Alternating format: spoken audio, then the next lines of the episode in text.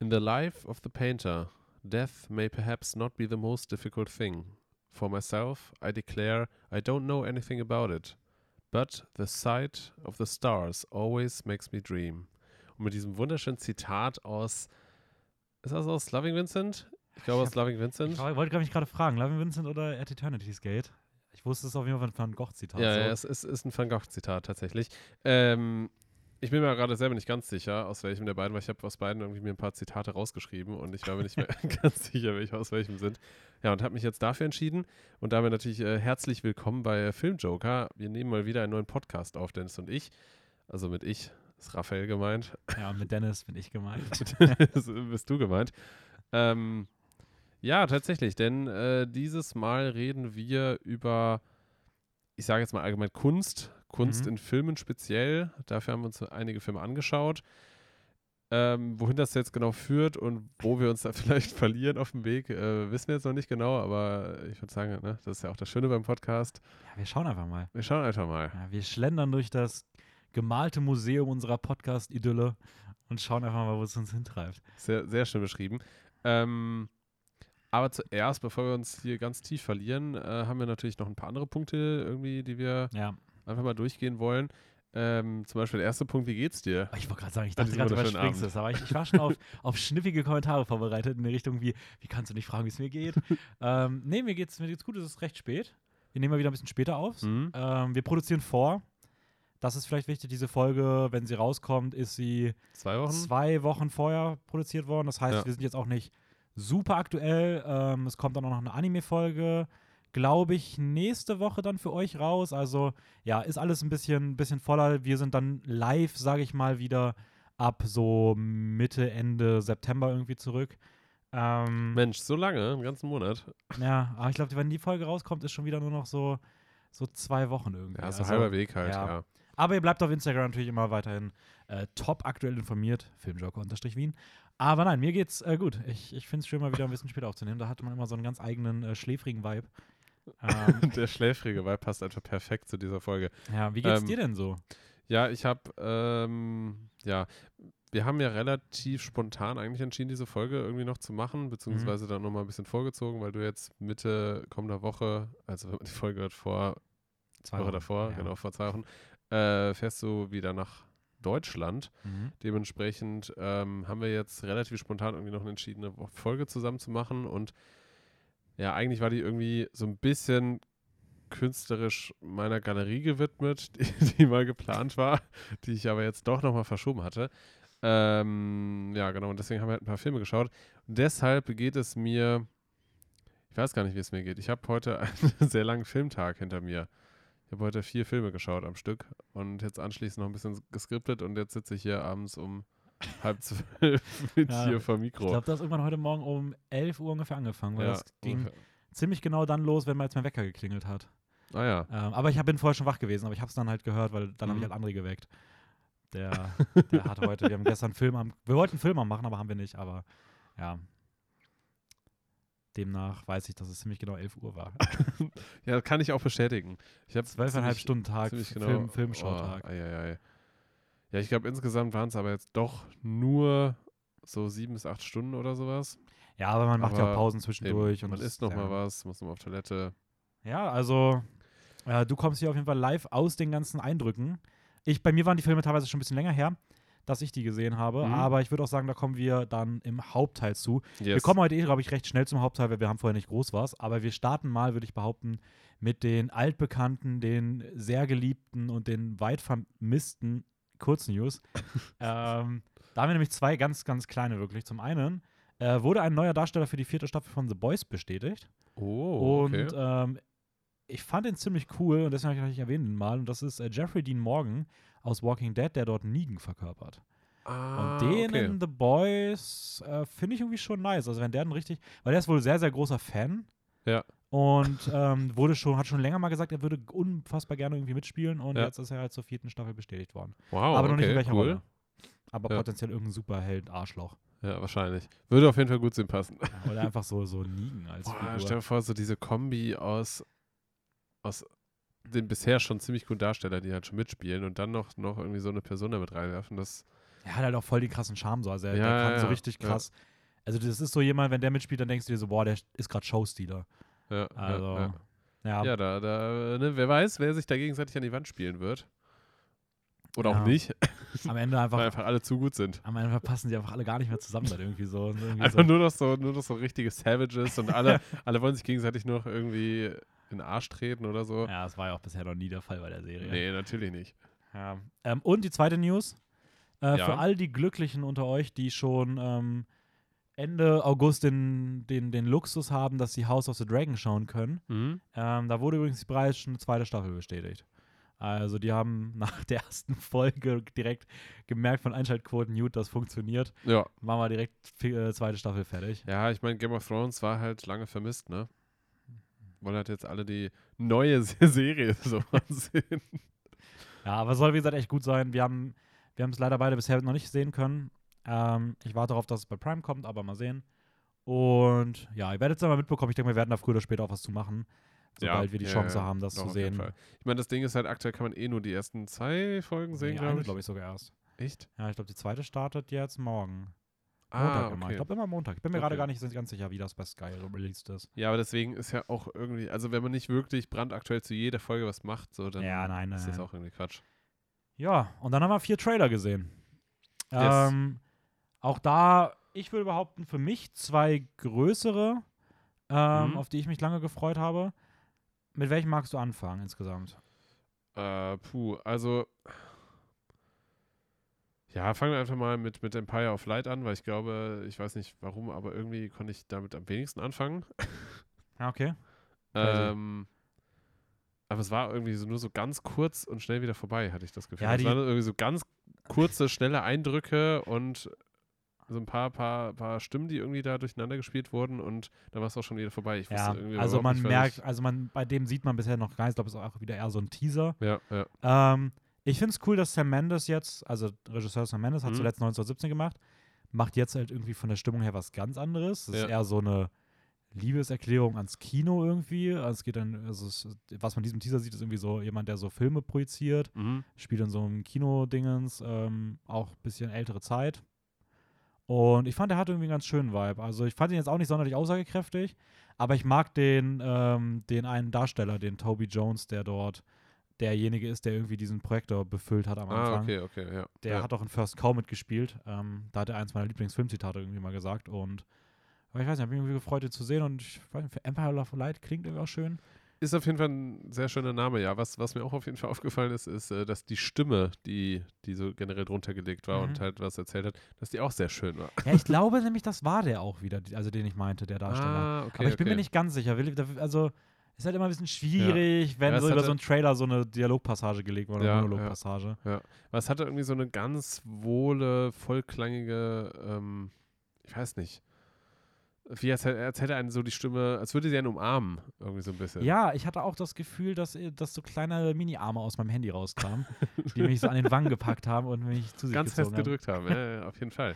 Ähm, ja, aber nein, also Empire of Light, ich fand ihn ganz cool, aber gebe ich dir recht, der, der macht jetzt noch nicht so viel mit einem. Mhm. Ähm, ich würde gerne mit dem anderen weitermachen, der für mich so Deutlich mehr macht. den ich mich auf, auf den ich mich mit am meisten freue. Ja. Ähm, auch wenn ich nicht ganz als den Trailer halten soll, ist White Noise Ja, von Noah Baumbach. Noah Baumbach hat zuletzt Marriage Story gemacht, aber auch Frances H. und Mistress America beispielsweise, alles drei Filme, die bei mir ja, also ich würde mal sagen, so um die Top 100 herum gelandet sind in meinem Alltime, meiner Alltime-Filmliste. Also ich bin eigentlich großer Noah Baumbach-Fan. Wie würdest du den Trailer einschätzen, um was es da geht? um was es da geht. Ja.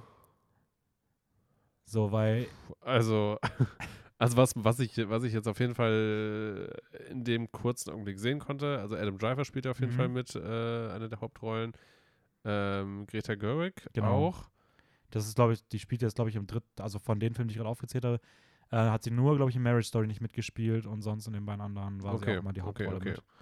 Ähm, irgendwie sitzen sie auf jeden Fall irgendwie im Auto und Mhm. beobachten Leute drumherum oder zumindest Mhm. die Kinder, die hinten auf der Rückbank sitzen äh, und machen halt Kommentare darüber, aber boah, irgendwie, ich weiß nicht, anscheinend scheint dann irgendwas Großes zu passieren, eine Art Spektakel oder Ja. sowas wie eine Art, ich weiß nicht, ob Weltuntergang.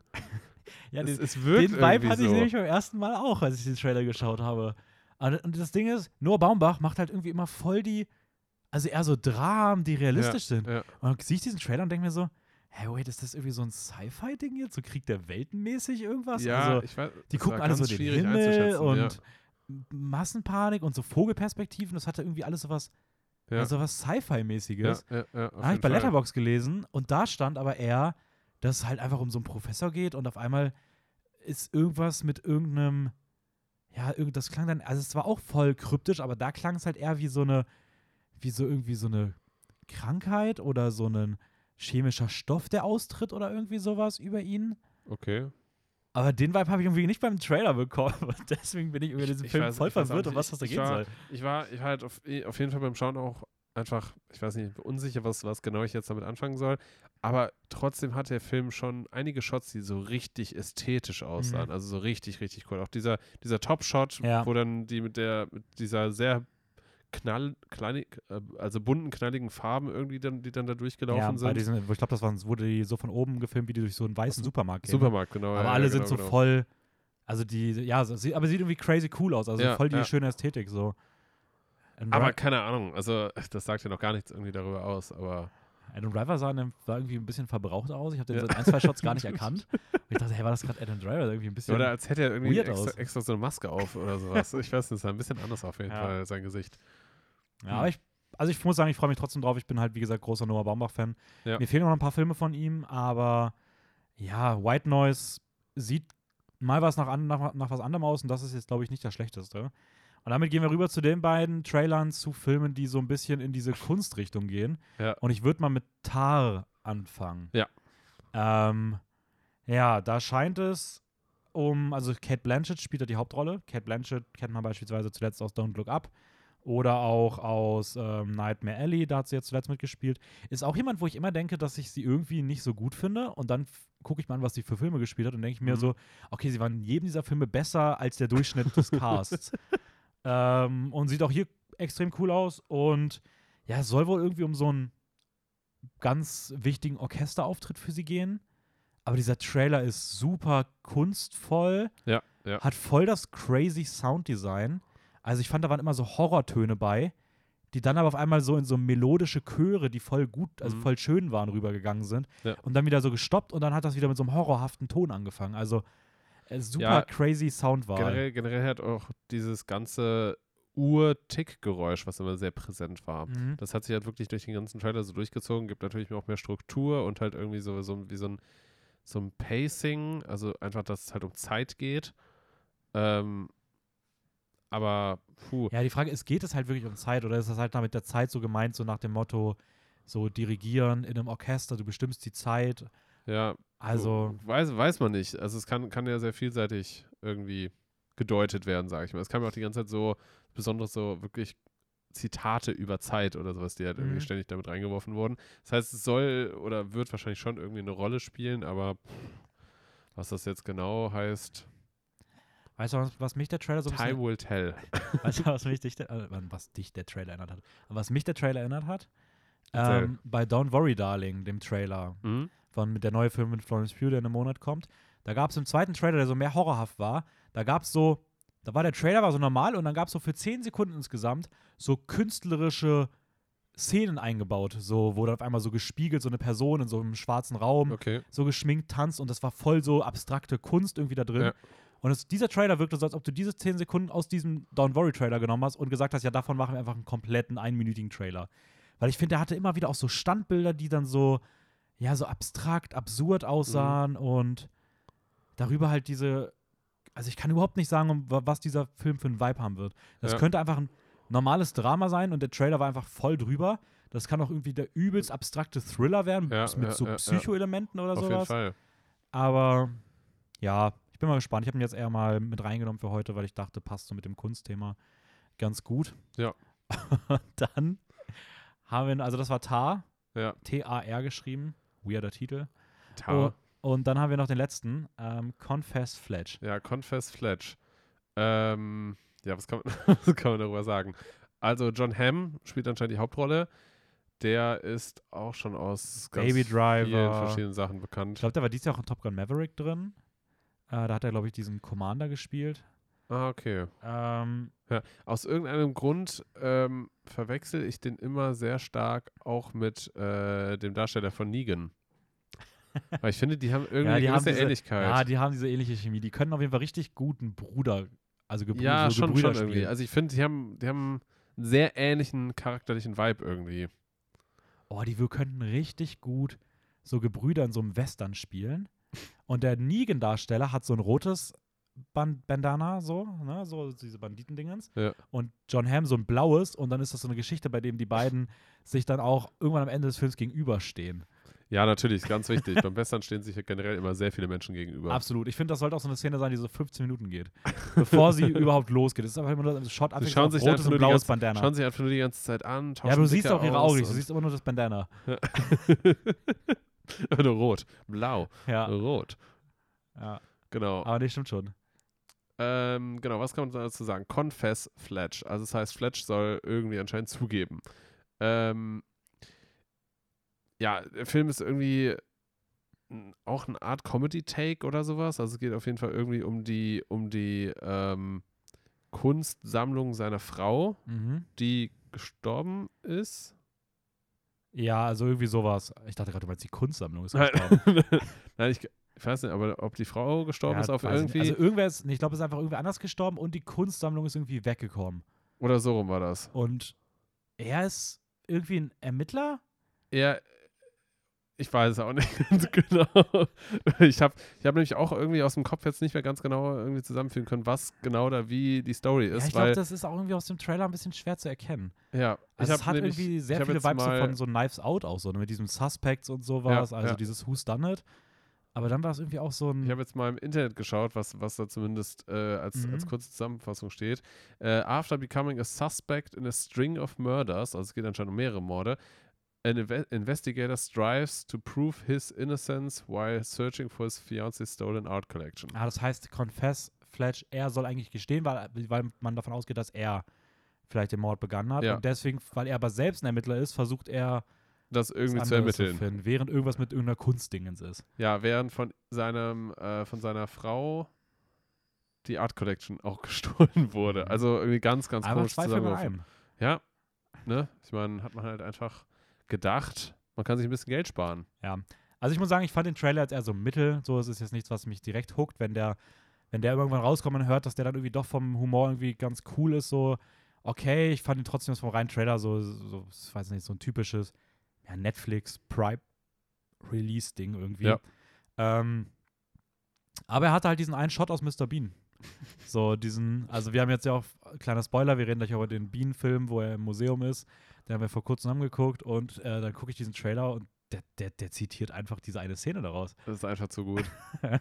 Vor allem einfach so, so, also klar, es geht natürlich auch um Kunst, ne? Also in der Mhm. Form, äh, es, pa es passt auf jeden Fall von der Parallele her, aber schon sehr witzig, dass sie das so einfach mit übernehmen. Ja, vor allem, selbst wenn es von der Parallele passt, so wegen Kunst so. Ja. Aber Bean wäre jetzt auch nicht der erste Film, der mir einfällt, den Nee, ich eben. zitieren würde.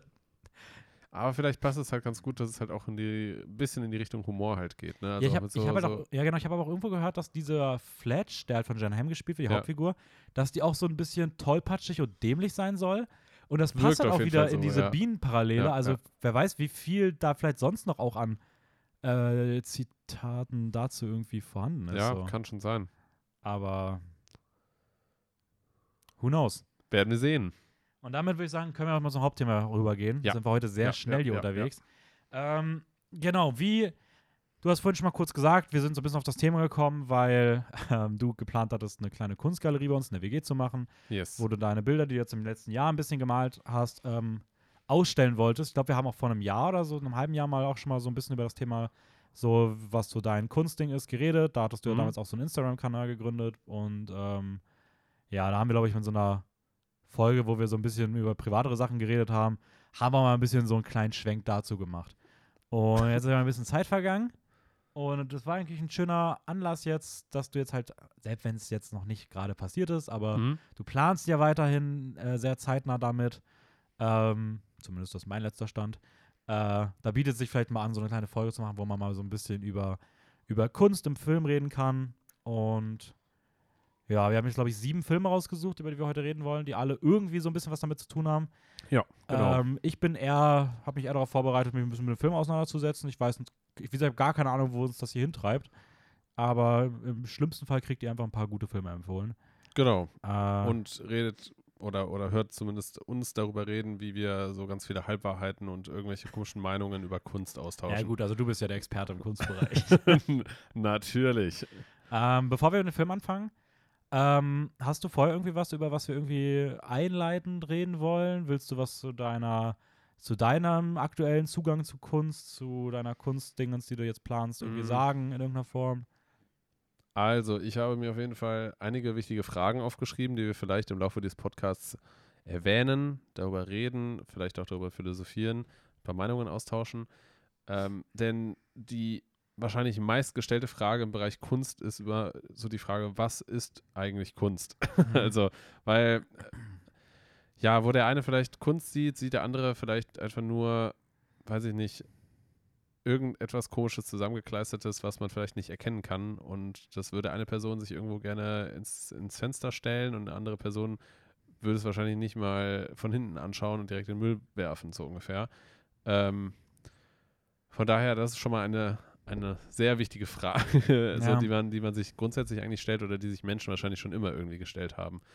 Ähm, Ich glaube, die haben wir, auch, schon mal vor einem halben Jahr oder so in so einer, in Auch so einer persönlichen angeteasert, ja. Dingensfolge geredet, aber es, da ich weiß auch nicht, was ich da geantwortet habe und es hat sich bestimmt mittlerweile auch meine Meinung dazu verändert, also von daher, ähm, ja, okay, da können, wir, da können wir gerne mal nachgehen. Genau, also generell so die Frage, was ist Kunst? Ähm, kann überhaupt alles Kunst sein oder muss Kunst immer in irgendeiner Form eine gewisse Intention auch mit sich irgendwie tragen? Ja, also da kann ich schon mal sagen, also alles kann nicht Kunst sein, da bin ich, da bin ich kein Fan von der. Ja, da kann ich mich auch noch erinnern, Definition. das hast du beim letzten Mal nämlich auch gesagt. Ja, das Ding ist, ich finde es halt immer, also ich finde, also ich finde diese, diese Aussage, Kunst ist alles, ist halt die einfache Antwort auf die Frage, was ist Kunst? Ja. Und meiner Meinung nach ist die einfache Antwort nie die Antwort, die man wählen sollte.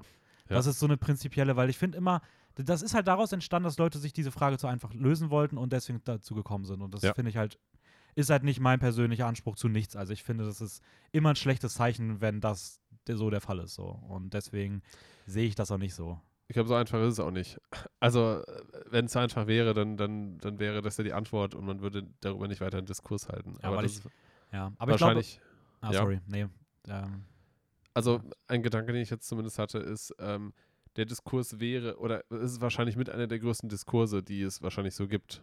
Also einfach die Frage um Kunst, was, was alles mit da reinzählt. ja, und, zumindest in der Kunstrichtung. würde ja, genau. Ja. ja, ja, Ja, genau, aber ich fand es genau. gerade, weil du gesagt hast, ähm, oder muss Kunst immer eine Intention haben. Ich glaube, es gibt auch Kunst ohne Intention. Ja. Und ich glaube, es gibt auch einen, ein, ein, also einen mit Intention ausgestatteten Versuch, Kunst zu machen, der trotzdem keine Kunst ist. Also ich glaube, es gibt beides. Ich glaube, Intention alleine reicht nicht, Hm? aber auch ohne Intention kann es Kunst sein. Deswegen, also ich glaube, das ist komplexer als, Ja, als an sowas weil, festzumachen. weil Kunst äh, nicht nur da anfängt und aufhört, wo der Künstler oder die Künstlerin selber ja, etwas schafft, sondern auch bei dem, wie es bei den Rezipienten, also bei denen die diese Kunst in irgendeiner Form oder zumindest die Situation oder was auch immer man gerade halt bezeichnet, was sie wahrnehmen und was sie vielleicht auch daraus mitbekommen und interpretieren. ja, voll. Also das heißt, es gibt ja immer zwei Seiten. Bei Kunst ist ja in irgendeiner Form ein, auch ein Kommunikationsmittel. Ja. Also jetzt gerade auch am Anfang jetzt, ich würde auch sagen, also ich meine, also wir sagen jetzt gerade Kunst, aber ich würde da jetzt erstmal für den Anfang, ich meine, das unterscheidet sich jetzt nicht, ob Film, Bild, Ja, ja. Töpferei, keine Ahnung, was Musik, also das ist Skulpturen, ja erstmal bei einem immer, der. Fall. Ähm, aber ja, keine Ahnung, also ich finde es auch schwer, ich glaube auch tatsächlich, dass man es gar nicht so definieren kann. Ich glaube, man muss es auch nicht so definieren und labeln, lediglich, wenn man, glaube ich, in so einem wissenschaftlichen Kontext sich mit der Frage beschäftigt, da müsste man sich da wahrscheinlich sehr ausführlich mit auseinandersetzen Mhm. ähm, wo genau Defini Definitionsgrenzen anfangen und aufhören, aber das wird sich wahrscheinlich auch in der Kunstgeschichte wird ein Wandel durchlaufen sein, also wie jede Begriffsdefinition Ja. kannst du dich auf die Strömung, die Strömung konzentrieren und dann wirst du wahrscheinlich andere, andere Ja. Zugänge finden. Ähm, Im Privaten oder im, sage ich mal, normal alltäglichen, ja, muss das jede Person irgendwie, glaube ich, auch ein bisschen für sich selber wissen, so, aber Mhm. also ich finde trotzdem, man sollte diesen Begriff auch nicht zu sehr verwässern, indem man alles als Kunst bezeichnet. So, das ist, glaube ich, so das, was ich am, am schwierigsten finde, ohne dass ich da jetzt irgendwelchen Leuten ähm, abstreiten möchte, dass sie da gerne Kunst machen wollen würden. ähm, aber es tut im Großen und Ganzen auch nicht gut, wenn man einfach äh, mal mit irgendwas anfängt und direkt sagt, man ist äh, in irgendeiner Form Künstler oder Künstlerin oder sowas. Also Ja. ja. Ähm, und bei dem ganzen, bei dem ganzen, ich sag mal, Diskurs oder bei den ganzen Themen um Kunst selber herum, finde ich, ist auch so irgendwie noch so eine weiterführende Frage, das, darauf müssen wir nicht eingehen oder so, aber das ist mir irgendwie einfach noch so eingefallen. Was jetzt zunehmend immer mehr kommt, ist äh, Kunst durch künstliche Intelligenz. Und das ist irgendwie ein bisschen weird und, und crazy. Also was, was es da mittlerweile einfach gibt. Dass du halt mittlerweile in so, ich sag mal, in, in so Felder einfach online, also wenn Mhm. du halt irgendwie eine, eine AI hast, die Kunst für dich macht oder sowas, das ist halt einfach ein fertig geschriebenes Programm. Das es gibt sogar teilweise einfach so öffentlich zugänglich, ohne Mhm. dass man das selber gemacht, also selber programmiert haben muss. Da kannst du einfach ein paar Begriffe eingeben und zu diesen Begriffen schafft dir dann eine künstliche Inte- Intelligenz ein Bild. Das heißt, dass Kunst in der Fall, also es sind auch wirklich hochwertige und komplett unique Kunstwerke in der Form.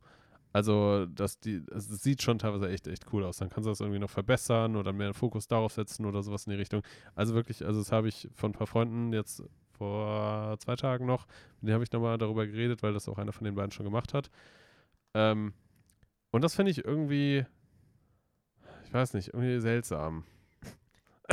Also, Ja, also seltsam trifft uns gut. Das ist natürlich die Frage jetzt wieder. Ja, da, also da muss ich ganz sagen, da will ich jetzt auch nicht so tief einsteigen, weil ich glaube, das ist wirklich ein Ja, Riesenthema. ja, da können ja. wir jetzt eine Stunde drüber reden, weil da könnte ich auch anfangen mit. Ich hatte dieses Semester bei mir auch äh, Queer Computing, wo es auch darum ging, wie künstliche Intelligenz erschaffen wird, Mhm. ähm, wie autonom sie überhaupt funktioniert von Ja, Menschen Ja, ja. und so weiter und dass es eigentlich keine künstliche Intelligenz in dem Sinne gibt, dass sie wirklich komplett ein, eigenständig ist, weil künstliche Ja. Intelligenz ist immer ein Ergebnis von den Leuten, die sie programmiert haben. Ja. So und ähm, ja, ist halt die Frage, ne, ob man jetzt.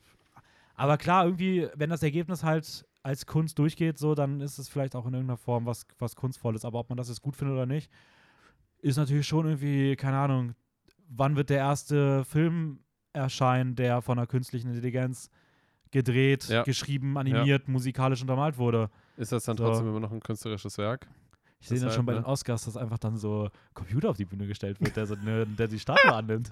Und der so eine Rede halt. Der macht dann einfach so, kriegt er die Statue vorgehalten, dann macht ein Foto davon, dann ist das der Bildschirmhintergrund. so. Oh Mann. Ist ja cool, wenn dem Computer dann irgendwie so, so richtige, so ein richtig ironisch, satirischer Humor irgendwie gegeben wird und damit hält er dann so eine Rede irgendwie. Ja. Und er wird dann einfach auch so einfach so auf einmal von so der Musik einfach abgebrochen. Ja. Entschuldigung, du redest zu lange, Computer. Ja, keine Ahnung, es ist, keine, es ist schon crazy. Also, äh, ja. Auf der anderen Seite ist halt die Frage, ob, ob künstliche Intelligenz da wirklich auch an die Emotionalität herankommt, die Menschen erzielen können. Was ja auch so der Test von so häufigen, also ich glaube, Ja. weiß nicht, Turing-Test oder sowas geht ja auch Mhm. in die Richtung, der auch so diese auf so eine emotionale Ebene und sowas Sachen geprüft hat. Ja, keine Ahnung, das, da können wir, äh, machen wir die tausendste Folge nochmal zu, würde ich sagen. da wissen wir vielleicht ein bisschen mehr. Ist, äh, ja, ist auf jeden Fall ein riesiges Thema und, und das würde jetzt auch den ganzen Bogen hier für diese Folge Ja. komplett überspannen. Aber, das mal so als kleiner, wie tief so als- man über die ganze Kunstebene ja, reden kann, ja, Einstiegstalk. Ähm, wie ist denn jetzt mal, um weg von diesem Allgemeinen zu kommen, mal hin zum Spezifischen? Magst du mal ein bisschen was über deinen aktuellen Stand in der Über- Hinsicht erzählen und Über mein Lebenswerk. über dein, über dein Lebenswerk erzählen und äh, so bevor wir zu den Filmen kommen, erstmal so ein bisschen, dass man hier mal hört, was, Ja. was du da so in den letzten Monaten Genau. gemacht hast und was du vielleicht auch demnächst planst. Genau, also quasi mein, mein persönlicher Zugang zu dem ganzen Thema.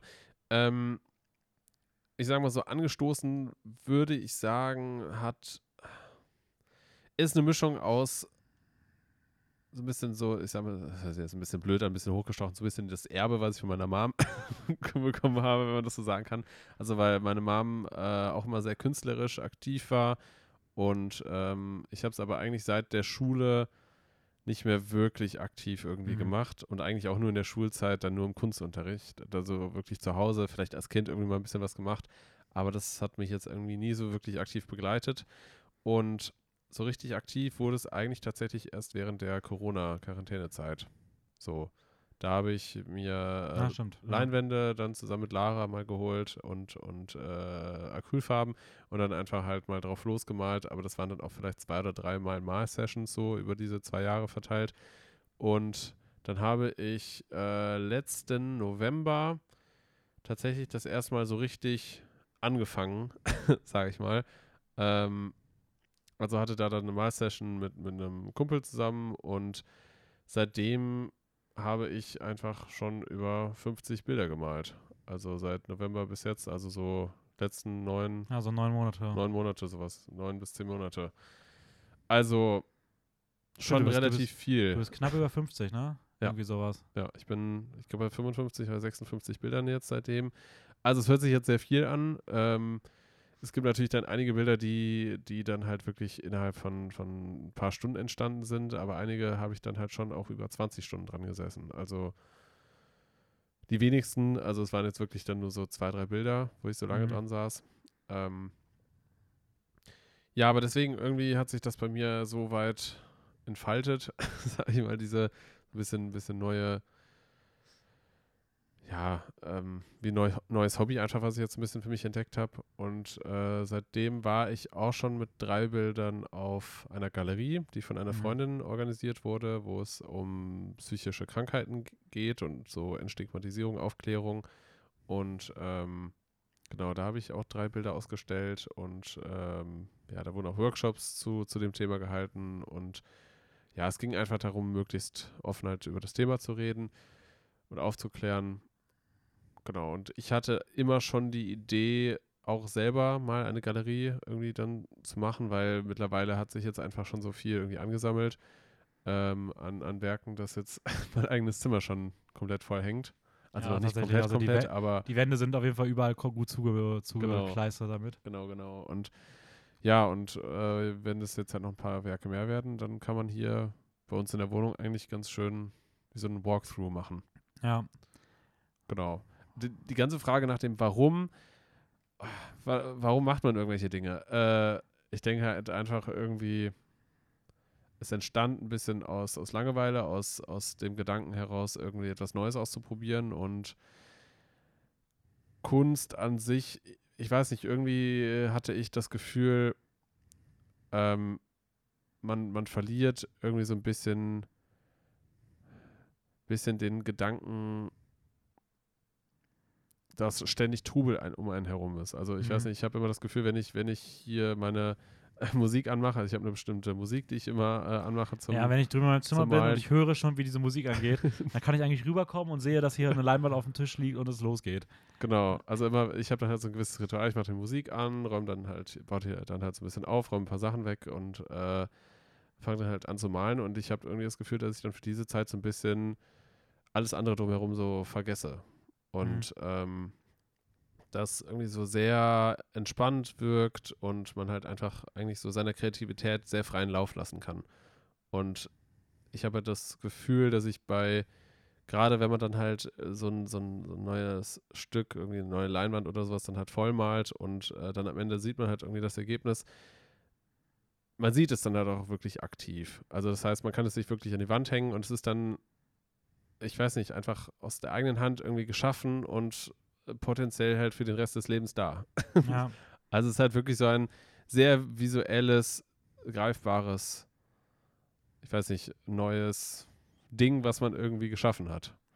Nee, stimmt schon. Also es ist auch irgendwie eigentlich ein schöner Antrieb oder ein verständlicher Antrieb, dieser Gedanke von wegen, für die Zeit blendet man das andere aus so. Also Mhm. es, ich kenne das, weil das ist bei mir tatsächlich genau das, wenn ich halt Kritiken schreibe oder wenn ich den Podcast aufnehme, weil es ist immer Ja. so, es entsteht für diese Zeit der Aufnahme so eine Bubble und in dieser Bubble ist kein Platz für irgendwie andere Themen, die Ja. gerade irgendwie mit Stress verbunden sind, die irgendwie alles gerade nicht passt, weil für die Zeit ist das halt das, was man macht und am Ende hat man halt irgendwas auch, hat man irgendwie auch so Mehrwert oder so gemacht und Mhm. sowas. Ähm, ist natürlich noch was anderes, als ob du jetzt ein, ein Bild geschaffen hast oder irgendwie anderthalb Stunden aufgezeichnet geredet hast Ja, oder einen. Text geschrieben hast. Aber ich verstehe auf jeden Fall diese Gedanken, so dieses, ja, diese Realitätspause irgendwie, die dabei ist. Ich glaube, das ist aber auch oft, also gerade in, in so Ausdruckskunst, wie es halt Malen, Musizieren, Ja. ähm, so gerade die beiden Sachen ist, glaube ich, oft so ein Sport, Antrieb. Sport ja letztendlich eigentlich auch. Nee, Sport nicht. Aber Sport, aber ich meine, Ja, ja, nein, klar, ja. ist halt die Frage, wie wird man halt Sport, Sport, ist keine Kunst, darüber fangen wir nicht an zu reden. Ja. Ähm, ja, es gibt, es gibt schon, ganz kurz mal eingeworfen, es gibt schon bestimmte Sportarten, die man als Kunstform bezeichnen kann. ja, so Synchronschwimmen, Ja, genau. hätte ich jetzt. Turmspringen, Tanzen. Tanzen, Eiskunstlauf. Ja. Ja. Schnelllauf nicht mehr. ja, aber irgendwie sowas stimmt schon. Nein, also es ist, äh, also heißt ja auch Eiskunstlauf. ja, ja. So, ja, ja. also ähm, ich finde, wenn Kunst im Namen drin ist. Ich finde, alle diese, diese Dinger sollten Kunst in den Namen rein. So statt Synchronschwimmen ist Synchronkunstschwimmen. Synchron-Kunstfilm, Ja. ja. so Synchronturm, Springkunst. Eigentlich, eigentlich ja so gut wie alles mit einer gew- gewissen Choreografie, weil es dann halt schon Ja. sehr nah am Theater ist. Ja, voll. So. Ja, wenn du nicht einfach nur noch. Ja, nee, da fangen wir jetzt gar nicht mit an. Aber ähm, ja, und dann haben wir, ich würde mal sagen, wir gehen jetzt mal für, zum Film langsam rüber. Ja, sehr Äh, gerne. Wir können ja währenddessen gucken, ob wir da nochmal irgendwo auf so ein bisschen Topic zurückkommen, aber Ich, ich glaube schon, weil viele der Fragen, die ich am Anfang auch zu Kunst gestellt habe, Ja, auf, bei vielen Filmen aufgeworfen Film, ja. werden. Ja, genau. ich würde mal sagen, wir fangen mal mit dem an, wo wir gerade auch als letztes über den Trailer geredet haben und Mhm. schon meinten, dass er einen kleinen Bezug hat. Ähm, Weil es eh so ein bisschen, ich glaube, das ist der, wir ja, ja, kürzesten kann man, reden. kann man schnell mal abfrühstücken. Äh, wir haben äh, mit einem schönen Bierchen und einem Abend mal Bean geguckt. Äh, von 1997. Krass, ich hätte tatsächlich nicht gedacht, dass der schon so alt ist. 97, wow. Äh, von Mel Smith, den ich nicht kenne. Ähm, auch und der hat einen Mr. Bean-Film gemacht. Mr. Bean, Rowan Atkinson, den man ja auch als Johnny English kennt. Mhm. Äh, der halt auch als Mr. Bean. und als Mr. Bean, der durch ein Missverständnis für ein Kunstgenie gehalten wird und in einem Los Angeles Museum landet. Und Als Brite. Also er ist Als Brite. Brite, auch wenn er, also ja, dat, dadurch, dass der eh nur so macht, ähm, ist das schwer zu erkennen. ähm, ja, du bist mit dem auf jeden Fall mehr aufgewachsen als ich. Ich bin mit dem mehr aufgewachsen, ja. Ähm, ich habe den Film auch schon, schon etliche Male gesehen, einfach weil er irgendwie bei uns in der Familie so ein bisschen so einen kleinen Kultstatus irgendwie hat, würde ich mal behaupten. Also wir haben ihn früher schon öfter mal angesehen, mittlerweile wahrscheinlich jetzt einfach nicht mehr Mhm. wirklich, aber deswegen, ich habe den Film auf jeden Fall schon einige Male gesehen und ach, ich weiß nicht, es gibt einfach bestimmte Szenen, da muss man halt einfach lachen, wenn man, wenn man sie sieht. Also Mhm. zumindest ist es bei mir so. Weil man halt weiß einfach, wie zum Abermal schon wieder dumm einfach diese Situation ist oder irgendwelche Reaktionen oder Personen. Ja, Ja, der, der Film schafft es auf jeden Fall sehr gut auf eine sehr spezielle Bean-Comedy-Art mit ein bisschen Slapstick reingeworfen äh, zu unterhalten, würde ich sagen. ja, nein, da gebe ich dir auf jeden Fall recht. Also ich muss sagen, ich bin auch mit dem in irgendeiner Form aufgewachsen. Ich kann mich noch nicht mehr so Mhm. gut dran erinnern. Aber mir kam da jetzt schon vieles bekannt vor und ich habe auch viel von Mr. Bean gesehen, also gerade auch die Ja. animierte Serie, aber auch die Ron Atkinson-Sachen. Ähm, aber trotzdem hatte ich vieles auch vergessen. Ähm, ja, ich fand ihn trotzdem witzig. Ich finde aber nicht, dass er. Ich bin halt auch mit so anderen Filmen groß geworden, die wir in unserer Familie halt immer geguckt haben. Also mir fallen jetzt gerade so diese Weihnachtssachen ein wie Ja. Home Alone, Schöne Bescherung und sowas. Und ich finde, Bean ist da einer, der für mich auch ein bisschen schlechter gealtert ist. Also ich finde, der funktioniert für mich heute nicht mehr so gut. Mhm. Ähm, aber ich fand ihn trotzdem witzig. Also ich muss schon sagen, der hat auch coole, der hat wirklich extrem lustige Passagen. Ähm, Ron Atkinson ist super in der Rolle. So. Ja, ja. Da kann man jetzt nichts gegen sagen. Ich muss aber sagen, er ist, also für mich haben einfach viele Witze nicht mehr so, also auch viele Witze nicht mehr so gezündet. Mhm. Ähm, ich fand ihn auch eine Spur zu kindlich irgendwie. Also ich Ja. finde, er ist schon sehr kindisch. Was trotzdem auch lustig ist, wenn man darauf Bock hat. So, ähm, ich fand, war aber überrascht, dass er nämlich weniger Slapstick hatte, als ich in Erinnerung hatte oder als ich erwartet hatte.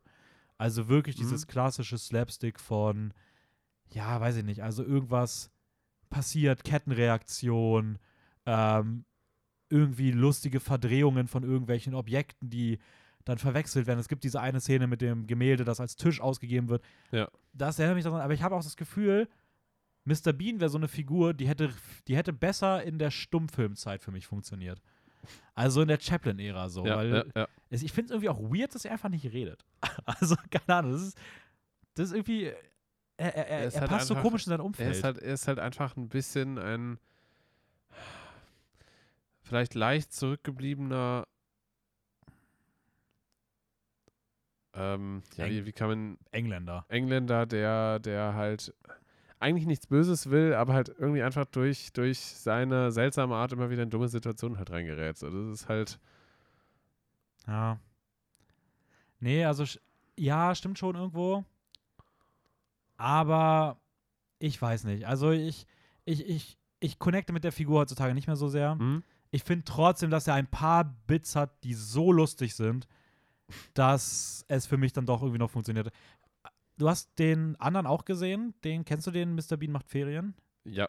Welchen findest du besser von beiden? Ich habe mir nämlich jetzt den Mr. Bean macht Ferien doch mal auf die Watchlist gesetzt, damit ich irgendwann, weil ich habe gesehen, das ist der einzige, den man noch gucken Äh, ist, könnte. aber hast du den schon gesehen? Ja, bestimmt früher mal, aber ich kann mich auch Macht nicht Ferien, erinnern. ist das nicht der, der, wo er auch im Zug mit dem Jungen ja, ich, ist? Ja, ja, ja. das ja. hat auch wer gesagt. Aber findest du, welche findest du besser? Eigentlich den Original, also Mr. Bean, also Ah, okay. Bean einfach nur, glaube ich. Ja. Aber er macht Ferien, habe ich, boah, keine Ahnung, den habe ich auch schon lange nicht mehr gesehen und auch nicht so präsent in, in Erinnerung Ja. eigentlich. Was sagst du zu dem Kunstaspekt in dem Film? Ähm, also, es dreht sich ja um ein Museum, Mhm. die halt irgendwie das neue Bild Whistlers Mutter ausstellen wollen. Und äh, es gab einen großzügigen Spender irgendwie, der halt, ich weiß nicht, 50 Millionen Dollar oder sowas gespendet hat und damit konnten sie sich das, glaube ich, kaufen. Irgendwie sowas war das. Oder das Bild an sich wurde dann halt an das Museum geschenkt, einfach als, als ja, Kultur, Aushängeschild, Ja. so ein bisschen, ähm, dass halt Leute einfach vorbeikommen können und, und sich das halt anschauen können und bla und sowas alles. Und ja, da soll, soll Mr. Bean anscheinend dann, wie du halt gesagt hast, durch einen Irrtum das halt irgendwie vorstellen und er wird für einen großen Kunstkritiker irgendwie gehalten. Und ähm, auf seine eigene Art und Weise ist er das dann auch, kann man so sagen, Kunstkritiker. Ähm, ja, der Kunstaspekt. Ich meine, was da ganz klar offensichtlich ist halt, dass, dass er ja es irgendwie schafft, mit seiner Dummheit dieses Bild zu ruinieren. Dieses 50 Millionen Dollar Bild. Und äh, ja, dann in irgendeiner abgefahrenen Nachtaktion es dann irgendwie hinkriegt, das dann doch wieder irgendwie in Ordnung zu bringen, aber auf seine eigene Art und Weise Mhm. und dann quasi eine Fälschung halt davon irgendwie dann im, im, im Museum ja dann hinterlässt.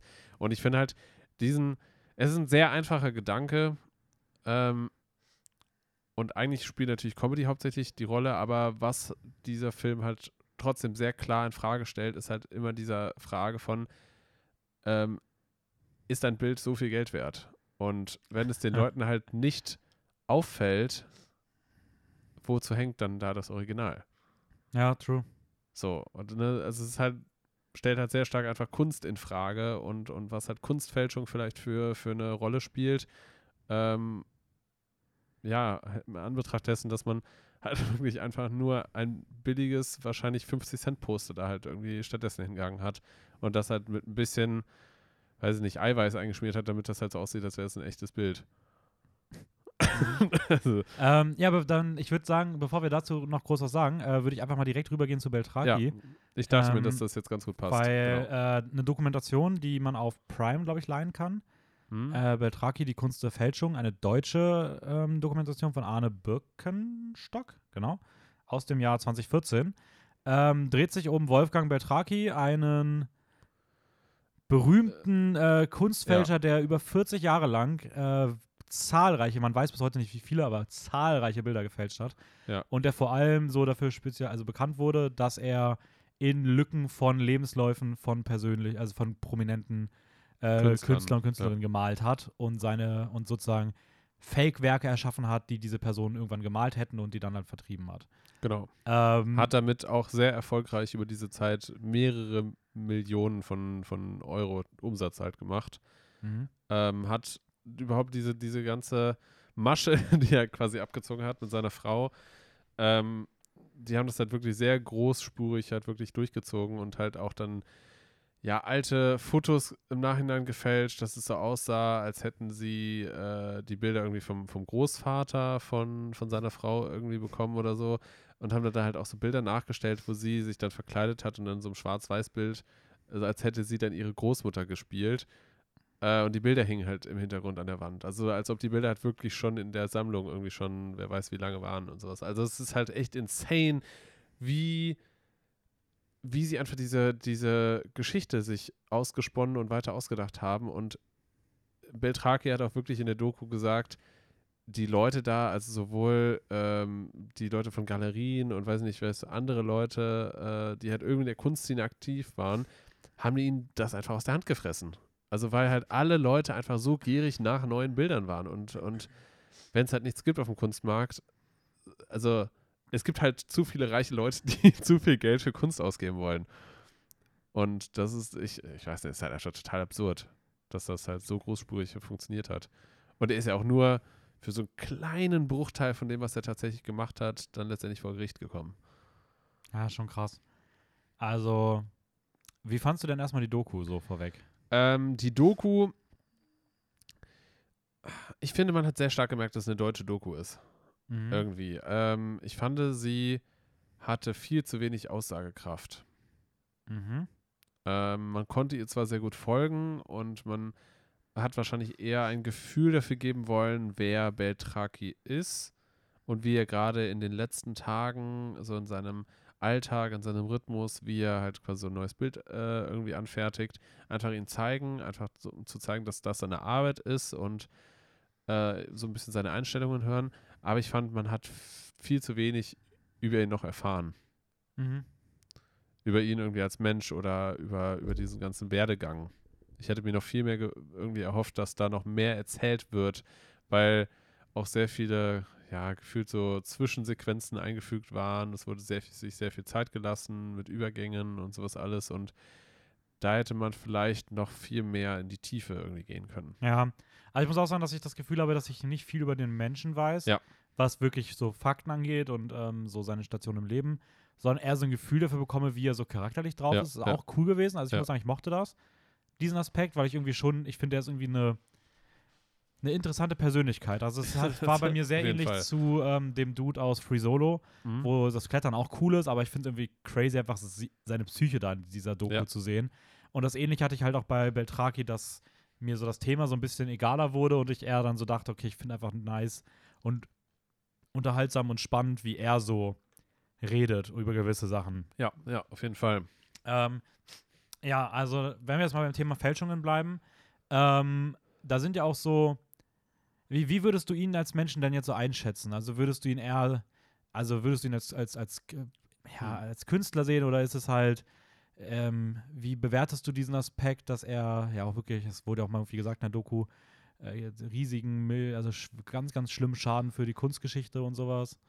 Ähm, Also wenn man, wenn man ihm glaubt, was er sagt, dann hat er über 50 weltbekannte Künstler quasi nachimitiert und quasi Kunstfälschungen angestellt. Also über 50 somit die bekanntesten Künstler. Also das muss man sich mal überlegen. Äh, und das sind wirklich Bilder, die dann teilweise in Millionenhöhe verkauft wurden. Im Namen von den Künstlern. Und wenn man das halt hochsummiert, also er, er hat, glaube ich, auch erzählt im Nebensatz, dass es über 300 Bilder sein müssten. Aber er hat nie genau spezifiziert, mhm. Er hat immer nur gelacht, viele. Ja, ja, genau. zu, Immer wenn die Fragen zu, äh, zu, zu, zu, wurden. zu genauer wurden, genau. Hat er einfach immer nur so ein bisschen verlegen gelacht und äh, ja, er, logischerweise wird sich natürlich nicht selber belasten. Ähm, ja, ich meine, du hattest auch mal irgendwas gesagt, von wegen, dass er irgendwie dann auch meinte, dass er so viele Bilder auch im Louvre und weiß nicht was in den. ich habe das irgendwo mal, ich weiß nicht, ob er das sogar in der Doku gesagt hat oder ich habe es irgendwann im Nachhinein in der gelesen. Doku hat er das, glaube ich, nicht gesagt. Den habe ich, da habe ich, glaube ich, irgendwann mal im Nachhinein gelesen, dass er irgendwo dazu auch mal gesagt hat, dass wenn man da durchgeht, ähm, man da wahrscheinlich auch mehrere Bilder von ihm sieht. Ja. Aber Ist halt total absurd. So.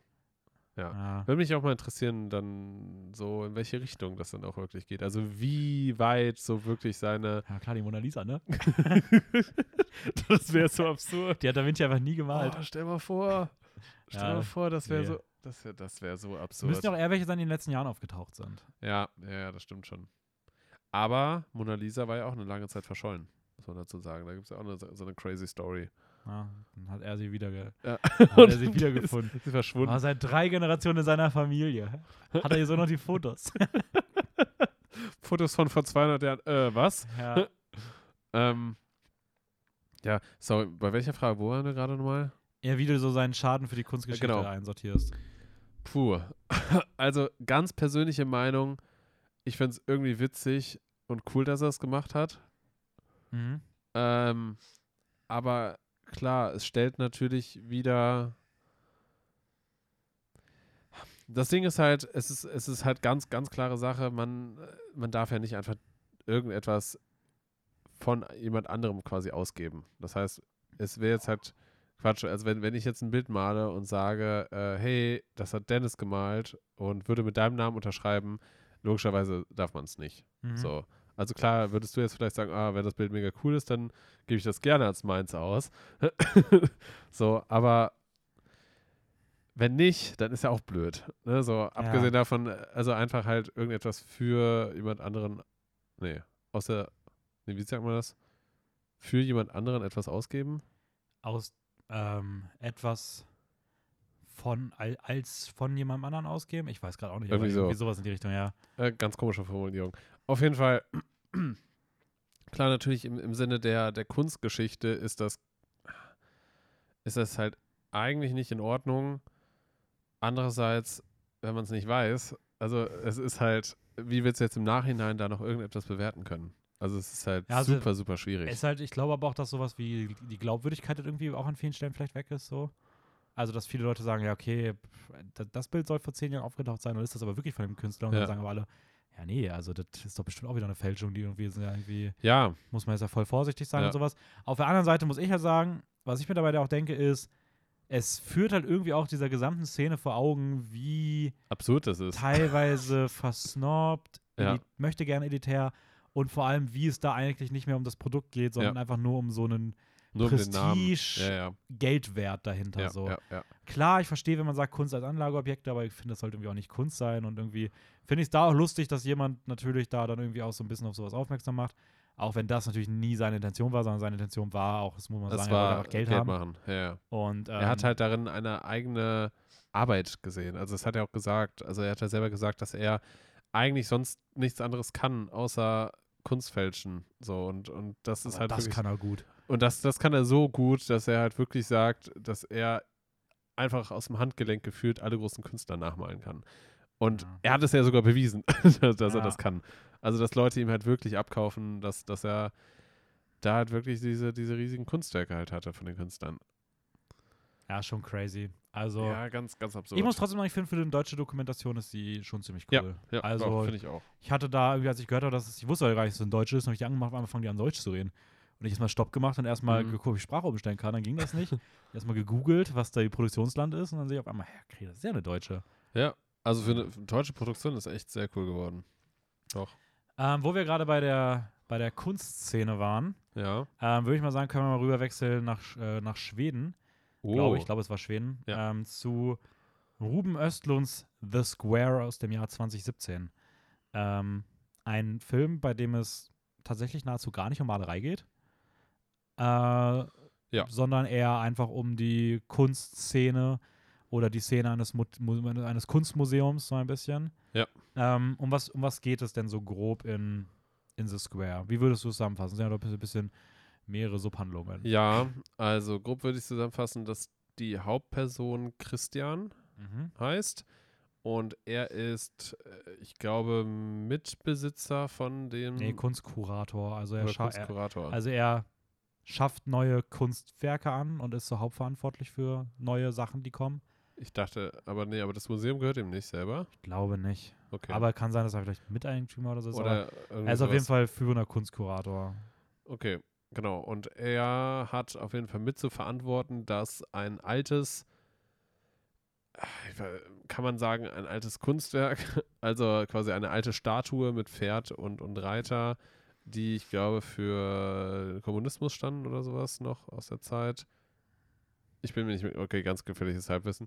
Ähm, auf jeden Fall haben sie dieses, diese Statue, die halt vor dem Museum stand, quasi abgerissen und stattdessen ein neues Kunstwerk dorthin gestellt und zwar The Square. Das heißt letztendlich eigentlich einfach nur ein leuchtendes Viereck auf dem Boden, was designtechnisch ganz cool aussieht, aber wo man natürlich sich trotzdem erstmal fragt, okay, das hat jetzt das ersetzt, ist das jetzt besser oder Mhm. was anderes oder welche Daseinsberechtigung hat Kunst in der Form? Das wird halt da auf jeden Fall äh, schon mal, die, diese Frage wird auf jeden Fall schon mal gestellt. Und im Laufe der Handlung wird immer wieder, ich sag mal, vor Augen geführt oder die Frage gestellt, ähm, wenn jemand etwas möchte im Leben quasi, dann könnte man sich theoretisch in diesen, diesen Square reinstellen und dann soll dieser Person geholfen werden. Mhm. So, das ist zumindest die Frage, die gestellt wird und in diesem Sinne zumindest äh, dann halt diese Ausstellung halt dann auch geleitet, die er dann irgendwie später machen möchte oder halten möchte. Es gibt aber noch ganz viele Subhandlungen und eigentlich wird er immer wieder selber mit dieser eigenen Ausstellung konfrontiert und in seinem persönlichen Leben wird, wird er immer wieder in quasi vorgehalten und vorgeworfen, äh, dass er letztendlich eigentlich gar nicht das verkörpert, was er eigentlich selber beruflich aber präsentiert. Mhm. Dass er eigentlich nicht den Menschen um ihn herum hilft. Ihm, er wird ständig konfrontiert mit, mit eigentlich Fragen von, von Bettlern, von Obdachlosen, von Menschen, die vielleicht anderen Menschen helfen wollen und dafür Spenden sammeln. Und die werden in einer Tour ständig ignoriert. Also es wird halt wirklich sehr präsent, bildlich dargestellt. Und ich finde, dass dann der Titel The Square auch immer sehr passend ist, weil man eigentlich mit der Kamera durchgehend eigentlich auch ein Viereck auf das Geschehen quasi zeigt Mhm. und da in der Form eigentlich diese Metaebene geschaffen wird und der Protagonist ja eigentlich ganz am Ende erst das in diese Realisation kommt, dass er einem kleinen Jungen eigentlich helfen kann, obwohl er den Schaden da eigentlich sogar selber verursacht hat. Mhm. Ja. Ja, eine schöne Inhaltszusammenfassung. ja, ich weiß, es war sehr, sehr ausführlich, aber es ist Nein, aber stimmt, also es sind ja auch die wichtigen Themen direkt so mit bei gewesen. Ne? Also, ähm, ja, also wie, wie, wie hat er dir denn insgesamt gefallen? So jetzt mal weg von der Inhaltsbeschreibung, Ja. sondern zu dem, wie, wie du ihn Ich so fandst. fand den Film sehr gut.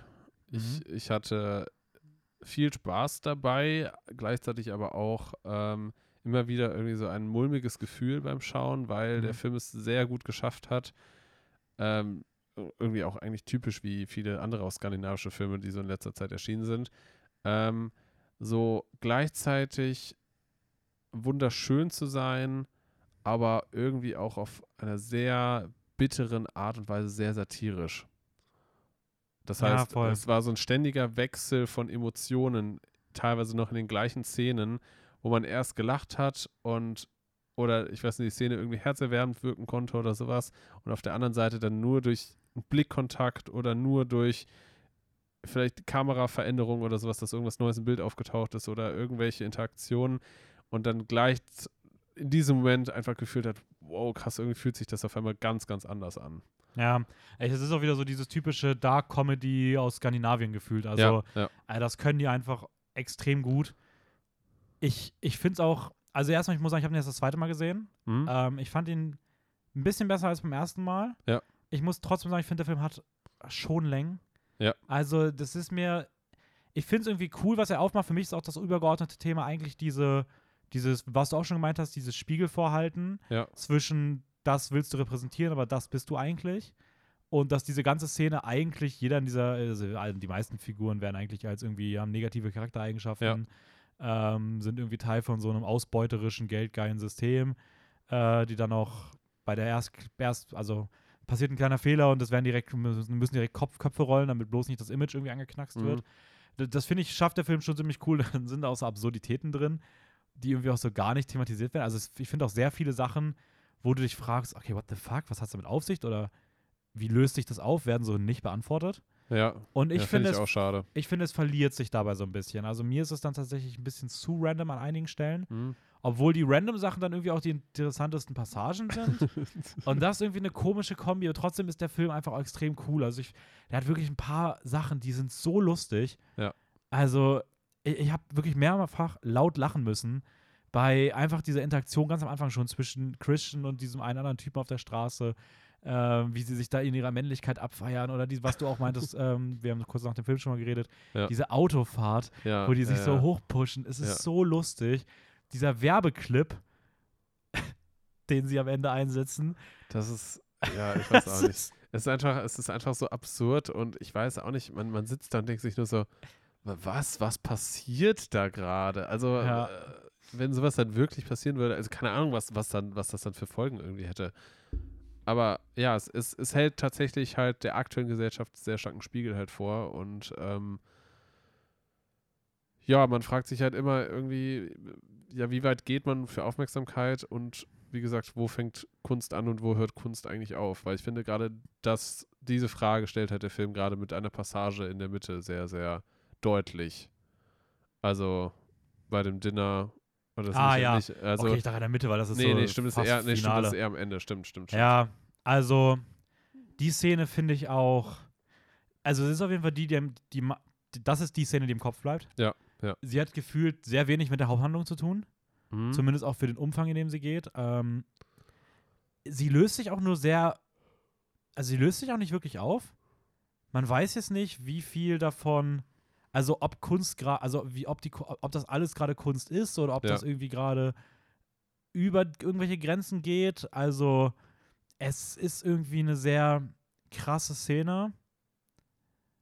Ja, aber ich finde sie auch super schwierig. Also ich bin aus ihr beim zweiten Mal jetzt wirklich nicht mehr sonderlich schlau geworden. Ähm, Äh, weil ich, ich weiß auch nicht genau, weil einerseits denkt man sich halt irgendwie, ja, äh, der erste Typ, der hat es irgendwie verdient. mhm. so, der, der so ein bisschen rausgeworfen wurde dann aus dem Saal. Äh, und es wurde ja auch angekündigt, wie man sich zu verhalten hat. Aber äh, ja, ist, äh, also man kann es ja nicht einfach nur abtun, als ja, das war jetzt nur eine Kunstperformance, weil dafür endet es Ja, aber halt es kann ja auch, aber theoretisch kann ja auch sein, dass viele, also dass alles, was passiert, gescriptet geplant war. war. Ja, ja. So, also ich finde, der Film löst das halt nicht auf. So, es kann ja auch, ja, ja. also du weißt halt irgendwie nicht, wo die Grenzen verschwimmen zwischen ja, Leute, die einfach gerade nur, also ab wann bist du Teil davon oder ja, wo sind, ja, ja. wer ist ZuschauerInnen und wer ist irgendwie, irgendwie teilhabend daran. Ähm, und das macht aber irgendwie die ganze, das ganze Erlebnis davon irgendwie so weird und so, aber auch krass. Also es ist eine, ist eine großartige Szene, aber ähm, ich bin auch, sehr, wie gesagt, auch beim zweiten Mal nicht wirklich schlau geworden. Mhm. Also ich finde es crazy. Ich, ich ich hätte genau. nicht gedacht, dass dir der Film so gut gefällt. Weil ich habe irgendwie schon gedacht, das wäre so eher so, vielleicht sogar von allen heute der, der dir am wenigsten gefallen würde. Hm. Nee. Äh, und am Ende ist es einer, der dir am besten gefällt. ja, ich Raphael weiß immer nicht. wieder für Überraschung irgendwie, irgendwie, irgendwie war einfach die, die Mischung aus, klar, das Kunstthema war natürlich irgendwie da, aber ich hatte einfach generell das Gefühl, irgendwie diese vielen Begegnungen, es hatte einfach so einen ganz eigenen Charme für mich. Ja, nee, kann ich, kann ich auf jeden Fall, kann ich auf jeden Fall verstehen. Ähm, Ja. Er ist auch wirklich super. Also Elisabeth Moss spielt mit. Das hatte ich Mhm. auch gar nicht mehr auf dem Schirm. Ähm, und Hauptrolle Claes Bang, der hat so, oder Claes Bang, ich weiß nicht, wie man ausspricht. Bang, finde ich, klingt irgendwie so weird. Das ist so viel zu englisch. Klingt wie so eine, wie so eine Comicfigur irgendwie. Aber der hat ja zuletzt auch in The Northman mitgespielt. Da war er der Antagonist und Ah, das sah jetzt so anders ja, aus. Und ja, den jetzt in ja. so einer Rolle als so Kunstkurator nochmal danach dann zu sehen. Äh, irgendwie eine coole, eine coole, eine coole Mhm. Wandlung und äh, der macht es auch großartig. Also, na, ist ein cooler Film, The Square. Besser als ich in Erinnerung hatte. Ich freue mich sehr auf Triangle of Sadness. Der soll dieses Mhm. Jahr noch erscheinen. Ähm, groß, toller Trailer, schaut ihn euch unbedingt an. Und ich würde sagen, dann gehen wir mal rüber zu dem Film, den wir, glaube ich, beide auch am besten finden. Weil dann heben wir Oh, uns yes. die Filme, die sich nochmal um Persönlichkeiten drehen, dann für den Abschluss auf. Ja, ja, können wir gerne machen. Äh, Portrait of a Lady on Fire, Portrait de l'Agent Fil en Feu, Porträt einer Jungfrau in Flammen. Das sind die drei. Dreimal, Titel. dreimal der gleiche Titel, verschiedene Sprachen. Ja, ich habe mir tatsächlich am Anfang immer Portrait de l'Agent Fil en Feu gemerkt. Ja. Äh, weil ich den französischen Titel einfach bei diesem Film so wunderschön finde. Der ist sehr gut gewählt, das stimmt. Ähm, ja, um. Ich frage dich wieder, um was geht's in Porträt Ähm, Jungfrau in Flammen? weißt du nochmal den Namen von den Protagonistinnen? Natürlich. Ähm, Heloise ist die, die auf der Insel ist. Mhm. Und Marianne, Marianne ist die, die zu ihr hinkommt. Okay. Eloise soll.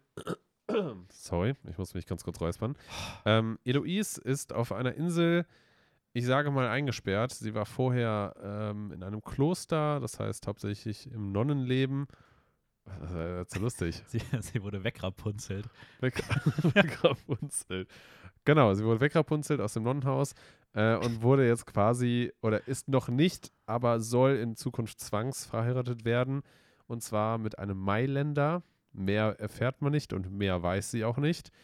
Ähm, und in diesem Zusammenhang soll sie dann porträtiert werden. Das heißt, es soll ein, ein Bild von ihr gemalt werden, äh, was dann halt, ich weiß nicht, ob das als, als Hochzeitsgeschenk Ja, irgendwie so im werden Vorhinein soll. oder so, damit der Mann sie schon mal sieht. Ja, irgendwie. und, und zumindest, es wurde zumindest so angekündigt, dass wenn sie dann in ihr zukünftiges Haus kommt, dieses Porträt auf jeden Fall in der Wand irgendwo im Haus hängen wird und auf sie warten wird. Mhm. So wurde es zumindest angekündigt.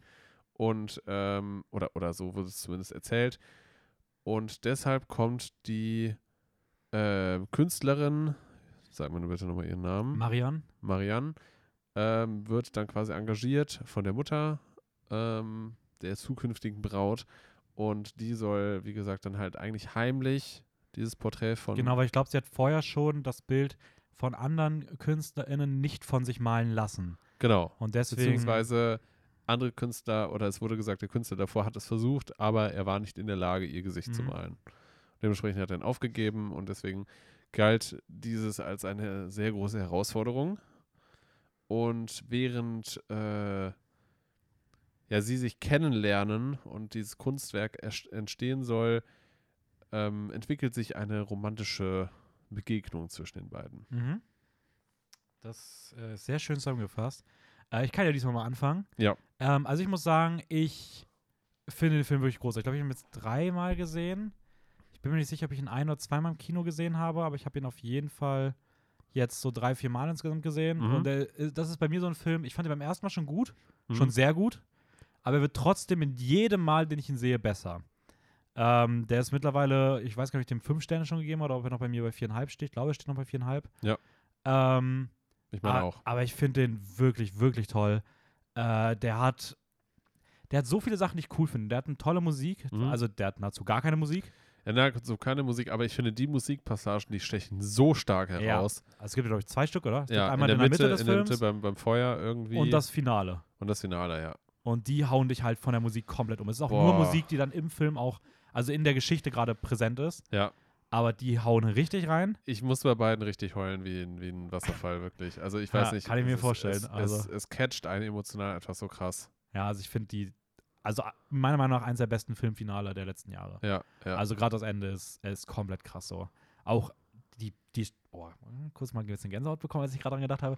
Äh, das Schauspiel von, ähm, von Noemi Merlon und Adele Hannel, äh, die beiden spielen das auch überragend. Also ich finde diese Dynamik, genau, ja. also jede Performance von beiden, aber auch die Dynamik von den beiden ist meiner Meinung nach outstanding. Also ich finde die großartig. Das ist wirklich. Ich, ich habe hab danach alle Filme von beiden Leuten bei mir auf meine Watchlist gesetzt und versucht, die mhm. gerade nach und nach zu gucken, ja. weil ich das Gefühl habe, die sind so gut, ich muss alles von ihnen sehen.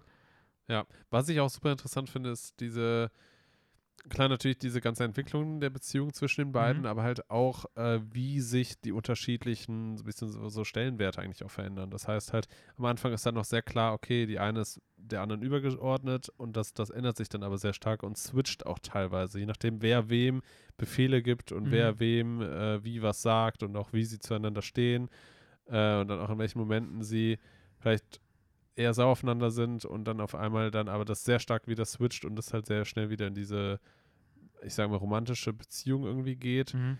Also das, das fand ich sehr interessant, irgendwie so zu beobachten.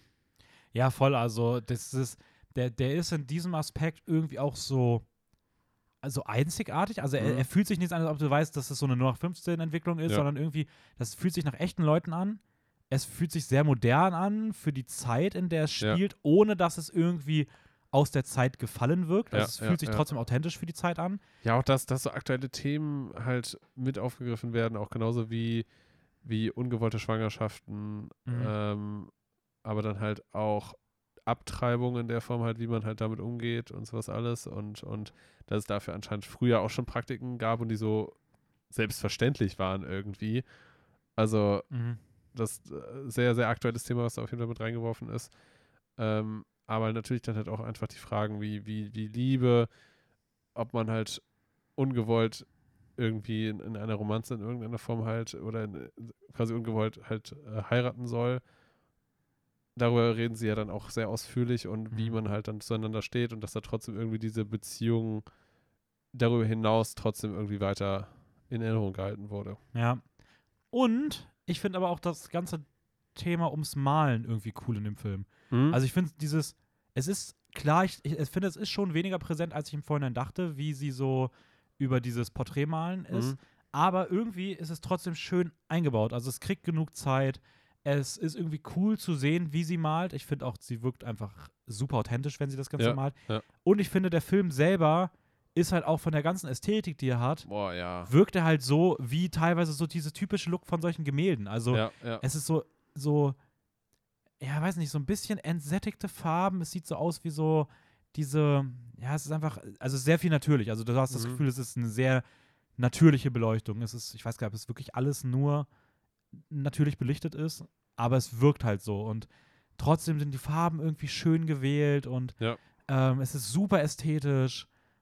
Ja, und es wirkt halt eigentlich so, als ob einfach alles in Gemälden lebt. Also ich habe irgendwie das Gefühl, dieser Film könnte auch komplett aus Gemälden zusammengesetzt sein, die gemalt wurden. Ohne Ja. dass es jetzt zu sehr natürlich darauf, also das ist nicht das Gefühl, oh, guck mal, die machen jetzt gerade Gemälde nach oder Ja. die Ja, aber es fühlt sich so an, wirklich ganz nach diesem, nach diesem äh, Satz, so every frame a painting. Also es wirkt fast so wirklich, als könntest du irgendein Frame aus dem, aus dem Film nehmen und das, äh, und das halt quasi als, als Bild verkaufen. So, also ja, einfach diese Position der Kamera, wie, wie es halt wirklich aussieht, was die Leute anhaben, wie das beleuchtet ist und sowas. Also es sieht halt einfach so krass kunstvoll ästhetisch aus. Eigentlich nahezu in jeder Szene. Das ist halt schon echt insane.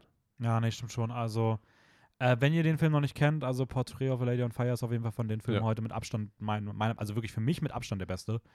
Ähm, ich finde den wirklich, wirklich Ja. großartig. Ja, ja, doch, doch, auf jeden Fall. Ähm, Was man auch noch dazu sagen kann, ist, finde ich, dass der, dass der Titel, also Porträt einer Jungfrau in Flammen, dass der auch immer wieder sehr präsent einem vorgehalten wird. Dass halt Feuer auch immer durchgehend Mhm. irgendwie eine Rolle spielt und, und sie irgendwann irgendwie in der vom Feuer um sich herum irgendwie hat. ja, voll. Stimmt. Ja. Sogar bei äh, Letterbox. Da gibt es nämlich keine Sterne für den Film, sondern kleine Flammen. Oh, echt? Ja, das ist Wow. richtig cool. äh, dann gehen wir mal rüber zu, ich würde mal sagen, zu Frida. Ja. Frida Kahlo, äh, der Film über ihr Leben von 2002, richtig crazy. Als ich mir das jetzt rausgeschrieben habe, ich hatte schwören können, dass der Film so von 2012, 2014 irgendwie ist. Hm. Aber er ist am Ende einfach von 2002. Krass, schon so alt. Äh, Selma Hayek in der Hauptrolle, die Selma, äh, die Selma Hayek verkörpert, die Frida Kahlo verkörpert. Ja.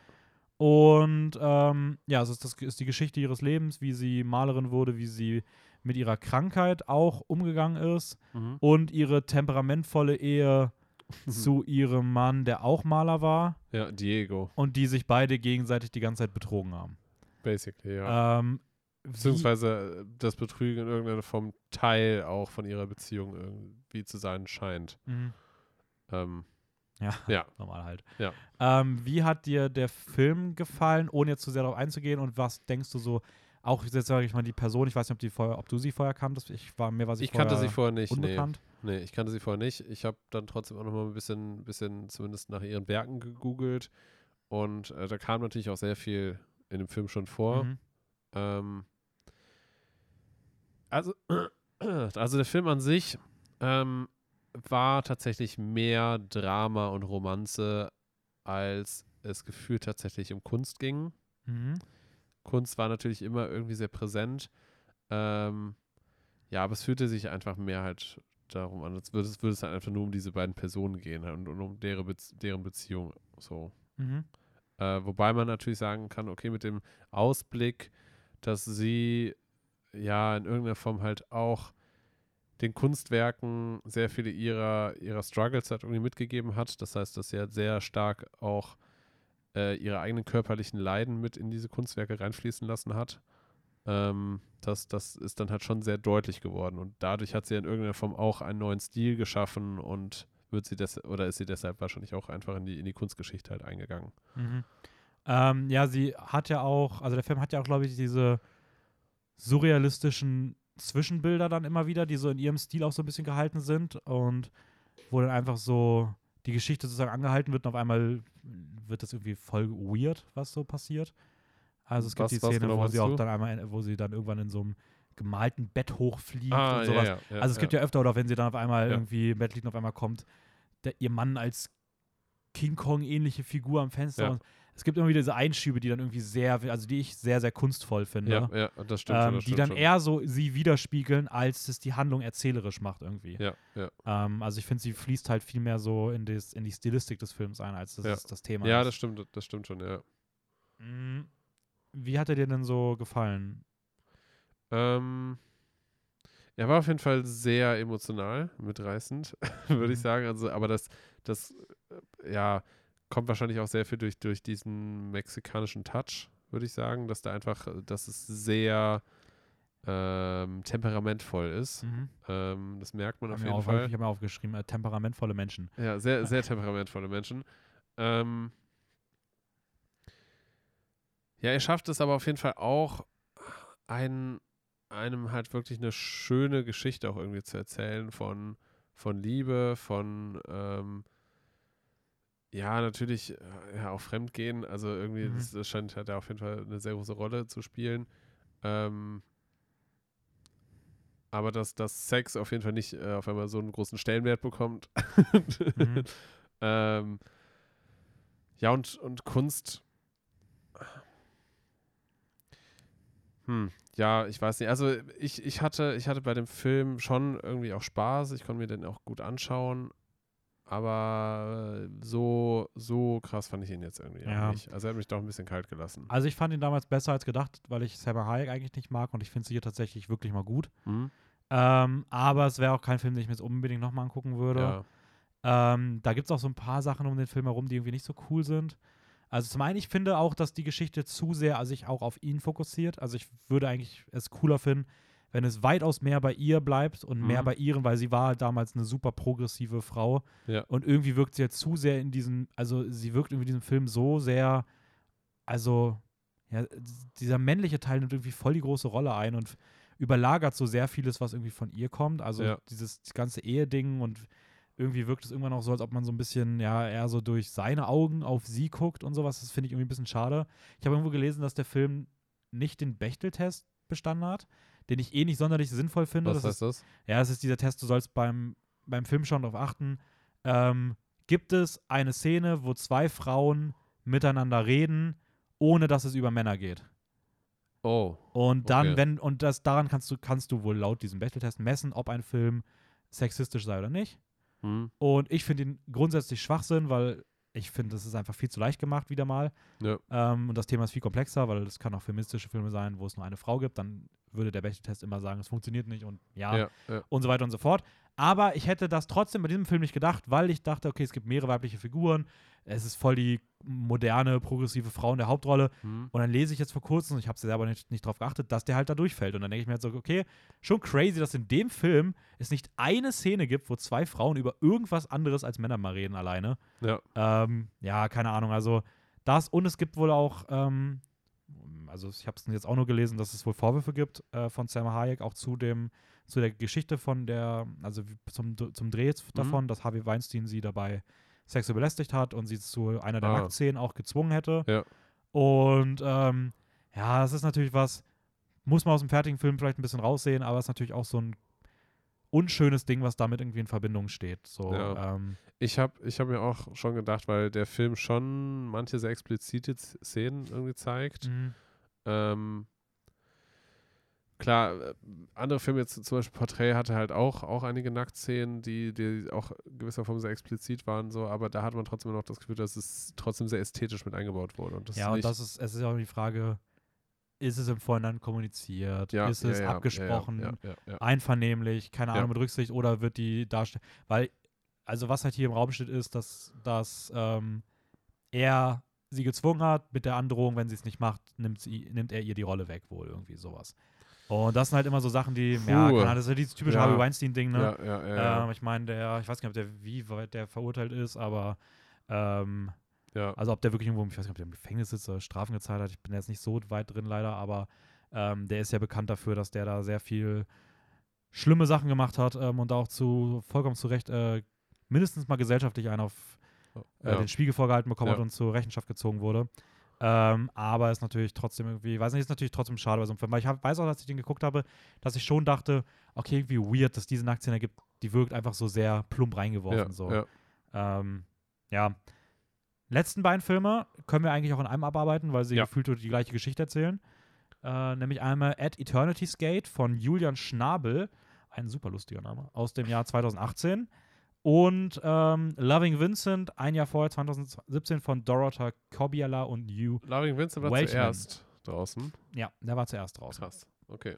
Ähm, ja, die letzten Jahre aus dem Leben von Vincent van Gogh. Der hat zuletzt in Orle oder Arles in Frankreich gelebt und in äh, dem At Eternity's Gate, so heißt der Van Gogh-Film, Mhm. da sieht man halt eher so wirklich die Geschichte, was am Ende passiert ist, ähm, wie er da hingegangen ist, wie er gemalt hat, seinen psychischen Verfall, Ja. wie er versucht hat, damit umzugehen und so weiter und so fort. Und Loving Vincent erzählt sozusagen rückwirkend diese Geschichte dadurch, dass ein Verwandter, glaube ich, versucht, einen Brief zuzustellen ähm, und auf die Suche nach irgendwas geht und dabei auf den Faden von Vincent van Gogh wandert und dabei sozusagen dessen letzten Ja, Monate genau. vor seinem Tod halt nacherlebt. Und ähm, ja. Vor seinem Tod. Nee, nach dem Tod schon. Ja, er ist nach dem Tod, aber er lebt die Zeit ah, okay, von Vince ja, van Gogh ja, kurz ja, vor seinem Tod sozusagen ja, nach. Ja, das stimmt. Ähm, genau, also das eine ist ein normaler Film, das andere ist ein Animationsfilm.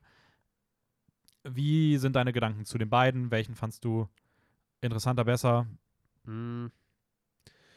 Also in der Form, beide Filme erzählen ja eigentlich ja, die, die Geschichte von Vincent von van Gogh.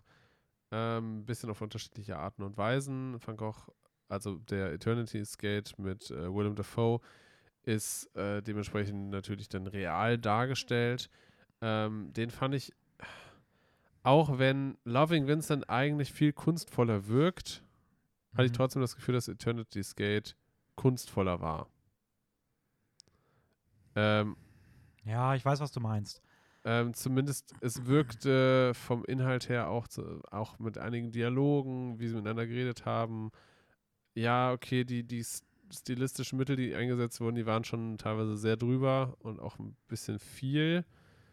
Ähm, ich weiß jetzt nicht genau, was da noch mehr die Hintergründe waren. Du meinst ja auch, dass du dir das Ja, also genau, ich glaube, das hast eh schon mal gesagt gehabt. Also es ist eigentlich, der Grund war halt, dass sie halt irgendwie eine, eine, eine Kamera, also es ist ja so, dass öfter so verschwommene Bildelemente ja, sind. Ja, Also gerade wenn du aus der Sicht von Vincent van Gogh die Welt siehst, Ja. dass du sie sozusagen durch seine Augen sehen sollst und deswegen wurde da so ein bisschen was Verschwommenes eingebaut, weil es halt dadurch so ein bisschen surreal wirkt äh, und dieses Künst, dieser künstliche Blick, diese nach dem Motto, er, er schaut anders auf die, auf die, Auf die äh, Welt auf, auf die Welt, auf andere Menschen und sowas. Das war so ein bisschen der Gedanke. Ich finde es irgendwie auch cool, wie es, also das Ding ist, ja, ich fand es auch sehr gewöhnungsbedürftig. Ich fand tatsächlich die handgeführte Kamera teilweise deutlich anstrengender, weil so ganz viele Szenen wirklich waren mit so einer verwackelten Kamera. Das habe ich lange nicht mehr gesehen. Ähm, Ja. da, die ich auch echt unnötig fand. Also die hat mich wirklich gestört. Aber dieses Verschwommene fand ich irgendwie auch interessant, weil ich es so noch nie gesehen habe. Ich habe die erste halbe Stunde überlegt, ob mein Fernseher kaputt ist. Äh, Ja. Weil es gab da so eine Kante immer mal ja, wieder. und ich dachte irgendwie so, hä, ist das irgendwie gerade so, soll das so sein? Ist gerade mein Fernseher gesprungen? Aber dann, keine Ahnung, also trotzdem finde ich es irgendwie interessant. Ähm, aber ja, es ist schon sehr, äh, das hat schon was sehr, sehr krass Kunstvolles. Also, das wirkt schon sehr, sehr ästhetisch durchdacht, sehr gewagt und Ja, und gleichzeitig habe ich trotzdem auch das Gefühl, dass halt die, die Begegnungen zwischen den Personen und auch gerade die Begegnungen zwischen zum Beispiel Van Gogh und äh, wie heißt nochmal der andere Künstler mit Gauguin? Gauguin, Gauguin, Gauguin, Gauguin, dem Gauguin. genau, Gauguin. gespielt, Gauguin, Gauguin, gespielt von Oscar Isaac. ähm, dass gerade auch diese Interaktion zwischen den beiden, die, die haben mich auf jeden Fall sehr inspiriert, sage ich Mhm. mal. Also gerade, weil sie da ja auch sehr viel über Kunst auch reden, Ja. philosophieren und ähm, ich weiß nicht, da auch gerade die Dialoge zwischen den beiden, die hatten auch, auch was sehr Besonderes irgendwie. Aber gleichzeitig am Ende finde ich wahrscheinlich Loving Vincent trotzdem den, den besseren Film. Mhm, okay. Warum? Weil ich finde, also das Ding ist bei mir bei Loving Vincent, ich finde, also wir bleiben mal kurz, äh, Ja. ganz so stark stehen. Ich würde erstmal ganz kurz sehr gerne zu Eternity Skate noch hinzufügen, dass ich tatsächlich finde, dass Oscar Isaacs Figur für mich ein bisschen untergegangen ist. Ich fand die Dialoge am Anfang auch richtig geil. Ich wurde, äh, hätte mir auch gedacht, dass gerade dir die auch besonders gefallen, weil sie halt sich sehr explizit auch um Ja. dieses Verständnis von Kunst drehen Mhm. Und wie man vielleicht auch mit was für einer Einstellung man an Kunst herangehen soll. Ja. So zumindest deren Ansicht nach Ja. ähm, und was zumindest in dem Film über sie gesagt wird oder sowas. Aber ich muss sagen, für mich ist tatsächlich die beste Szene, die das Gespräch zwischen ähm, Vince van Gogh und der Figur von Mats Mikkelsen gespielt. Ja. Größtenteils wegen des Schauspiels von Mats Mikkelsen. Ich finde einfach, der, also der, diese Szene geht so zehn Minuten und der, der ist wieder, also dieser Typ ist einfach, ist einfach so krass, was der für eine glaub, Präsenz ich glaub, hat. er spielt einen Priester. Ja, ein Priester, der, der, der, der die Kunst in Frage stellt. Kunst in Frage stellt Ja. und ob es okay ist, sowas auszudrücken. Und Ja. äh, da sind auch diese das Gespräch, was die führen, ist teilweise auch, da werden so coole Fragen gestellt, die Ja. irgendwie, zwar geht es irgendwie auch um so diese Gott-Thematik, die ich halt eigentlich nie so fühle, aber irgendwie ist es halt auch interessant zu sehen, wie so über, ja, wenn du dazu geboren bist, das zu machen, darfst du es machen, solltest du es machen, wer bestimmt, ob du das machen solltest oder nicht. Keine Ahnung, das fand ich einfach extrem cool. Ähm, ich mochte den Film dann doch schon auch mehr. Ich habe überlegt, ob ich ihm auch vier Sterne gebe. Ich fand den schon cool, nachdem ich mich an diesen Stil gewöhnt habe. Mhm. Ich finde die Musik auch schön. Ich finde die Geschichte einfach interessant so. Willem Dafoe ist ein großartiger Van Gogh. Ich finde Mhm. gerade am Anfang, wenn er noch so dieser gesunde Van Gogh ist, Ja. äh, da ist der, der wieder, den, da, wenn der da irgendwo auf der Wiese sitzt und sowas, das ist, und, und so, ein, so ein verspieltes, fröhliches Gemüt irgendwie hat. Also Ja. ich weiß nicht, das. das hat schon was Ja, Magisches. ja, ja, Würdest du denn Fall. sagen, ähm, wenn man so ein, so ein Bild malt, jetzt mal wieder weg, äh, ganz kurz vom Film, wenn man so ein Bild malt, äh, muss der Pinsel sich schnell bewegen oder darf man sich auch Zeit lassen? Wirst, wärst du eher so ein, wärst du eher bei, wärst du vom, vom Malstil und vom Verständnis eher bei, bei Gauguin oder bei, bei Van Gogh? Die sind ja schon so ein bisschen unterschiedlich. Ne? Der Mhm. eine sagt mehr aus Erinnerung, der andere sagt mehr direkt malen, der eine Ja. sagt mehr kontrolliertere Striche, der andere sagt nein, äh, schnell, schnell, schnell und äh, dynamische Bewegungen am Leben halten. Boah, das, das Ding ist halt. Hm. Ich kann es natürlich nur sagen, wie ich jetzt bisher gemalt habe. Und ich würde sagen, ich habe beide Dinge schon ausprobiert. Mhm. also, ich habe Bilder schon sowohl. Als Van Gogh gemalt oder Äh, was? äh, Als natürlich. Gauguin. Als Gauguin. Ich habe mir auch schon welche verkauft in dem Stil, natürlich. Ne? Ja. ähm, für ein paar Millionen verlorenes Van Gogh-Bild. Ähm, nee, also ich habe ich hab schon Bilder mir sehr viel Zeit genommen, also gerade die, die ich dann halt auch dann, dann teilweise 25 Stunden oder sowas mal dran gemalt habe, wo ich dann halt auch sehr bewusst ähm, bestimmte Objekte quasi gemalt habe oder, oder ein Mhm. Tier oder sowas in die Richtung. Das heißt, dass es dann schon sehr genaue Konturen halt auch hatte. Mhm. Und äh, da ich dann halt auch wirklich auch mehr ins Detail bin, auch so genau die Beleuchtung und sowas halt versucht habe. Aber es hat auch etwas, wenn man. Das ist halt schwierig, weil auch wenn jetzt Van Gogh halt sagt, okay, er, er macht es lieber halt schnell und sagt, so schnell wie möglich soll ein Bild eigentlich entstehen, ohne dass man zu viel irgendwie dran rum überlegt, sondern es halt mehr mit, mit dem Flow von der Energie und sowas halt dann eigentlich entsteht. Ähm, dafür musst du halt genau wissen, einerseits, du musst halt künstlerisch irgendwie begabt sein, dass du halt den Pinsel auch genauso ansetzt und den Pinselstrich halt so Mhm. kontrolliert da, da lang führst. Und wenn du das halt nicht in der Lage bist, dann musst du halt da zehnmal drüber malen. So, Mhm. weil, ne, also auch wenn man, wenn man den Ansatz hat, ja, okay, nach Möglichkeit einfach nur möglichst schnell halt das äh, runtermalen und, und halt einfach so vom Gefühl, das, aber das sieht dann halt, wenn man halt noch nicht so geübt ist, am Ende halt einfach kacke aus. also, Mhm. von daher, ähm, es, es hängt sehr stark vom Kunststil ab und was man für ein Ziel verfolgt, würde ich sagen. Also das heißt, dass man natürlich auch abstrakte Bilder malen kann, wo man dann einfach aus Gefühl heraus mit ein bisschen Kunstverständnis dann halt einfach das macht, was man gerade halt fühlt. Aber ne, ob da dann halt jetzt wirklich was so Gutes bei rumkommt, das äh, ist dann halt so die Frage. Das heißt an sich, ja, Also ich wär's eher ein Gauguin. wäre ich wahrscheinlich eher ein Gauguin, ja. Ist okay. Aber, aber Van Gogh hat ja auch gesagt, dass er eigentlich die Natur beobachtet und das malt, was er sieht, oder? ja, genau. Also er setzt sich hin und äh, malt dann. Ja. Ähm, ja, stimmt schon. Ja. Also es ist auch ein bisschen ein Unterschied. Also irgendwie auch interessant, dass die Person, die sich das nicht, also die aus Erinnerung malt, dann die ist, die trotzdem kontrollierter malen will. Ja. Aber Hm. Ja. Ähm, genau, und dann zu Loving Vincent rüber, bei mir, ähm, würde ich nämlich sagen, dass ich den Film, also erstmal zur Technik ganz kurz, ich finde, das kann man auch kurz abfrühstücken, äh, der ist komplett ja. gedreht worden mit echten DarstellerInnen. Ja. Unter anderem auch Saoirse Ronan und ähm, Jerome Flynn, den kennt man aus äh, Game of Thrones. Hm? Und ist dann im Nachhinein Frame für Frame, das sind 65.000 Frames gewesen, von 125 ÖlkünstlerInnen nachgemalt worden im Stile der Werke von Vincent van Gogh. Absolut insane. Ähm, und ich muss nämlich sagen, dass diese Optik ist in diesem Film der absolute Wahnsinn. Also, was der visuell macht, das ist für mich bis heute einer der beeindruckendsten Filme, die ich je gesehen habe. Ja, ja. Ähm, es erschöpft sich immer wieder mal kurz ein bisschen. Also nach den ersten zehn Minuten denkst du auch so, ja, okay, hab's verstanden. Ja. Aber es kommt immer wieder mit gewissen Shots, die wirklich absolut krass sind. Ja, ja, ja. Ich finde einfach diese Perspektiven-Changes, das ist so insane. Ja, wenn so, so wenn, ich finde so, was mir in Erinnerung geblieben ist, ist so eine Szene, wo du so einer Lokomotive folgst und die Kamera Mhm. gefühlt fliegt Ja. und dann hast du dieses Objekt, was sich bewegt und Aber dieses Bild auch. kippt und dadurch Ja. entsteht so ein Effekt mit dieser Optik, Ja, wo du einfach, du, du fängst an, so richtig schnell zu blinzeln und denkst, okay, was passiert hier gerade? Ähm, das ja, sieht, das absolut krass. insane aus. Aber ich finde die Handlung bei diesem Film so dünn. Und deswegen würde mich Ja. interessieren, weil du meintest, so der kunstvollere Film ist für dich sogar At Eternity's Gate. Du findest trotzdem den anderen den besseren Film. Was ist es denn? Ist es dann trotzdem das Boah. Ästhetische, was es für dich besser macht? Oder ist es doch irgendwas an der Geschichte? Ähm, Das Ding ist, hm. Das Ding ist, Loving Vincent, ich habe halt das Gefühl, dass dieses, dieses Kunstding halt, äh, klar, es ist natürlich in irgendeiner, irgendeiner Form eine Hommage an den Künstler Van Gogh, mhm. natürlich. Logischerweise, weil sonst würde man sich diesen Aufwand halt nicht machen. ähm, ist einfach Van Gogh alive, aber als Film.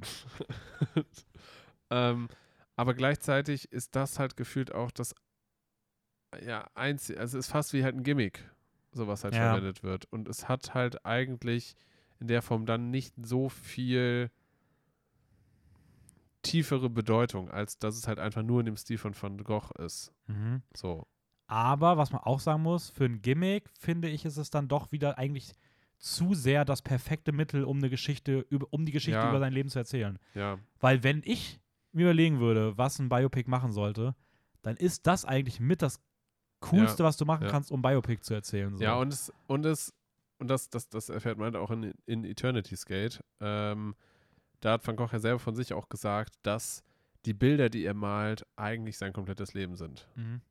Und insofern stimmt es oder ist das noch viel zutreffender eigentlich für ihn passend, dass man dann halt auch einen Film so gestaltet.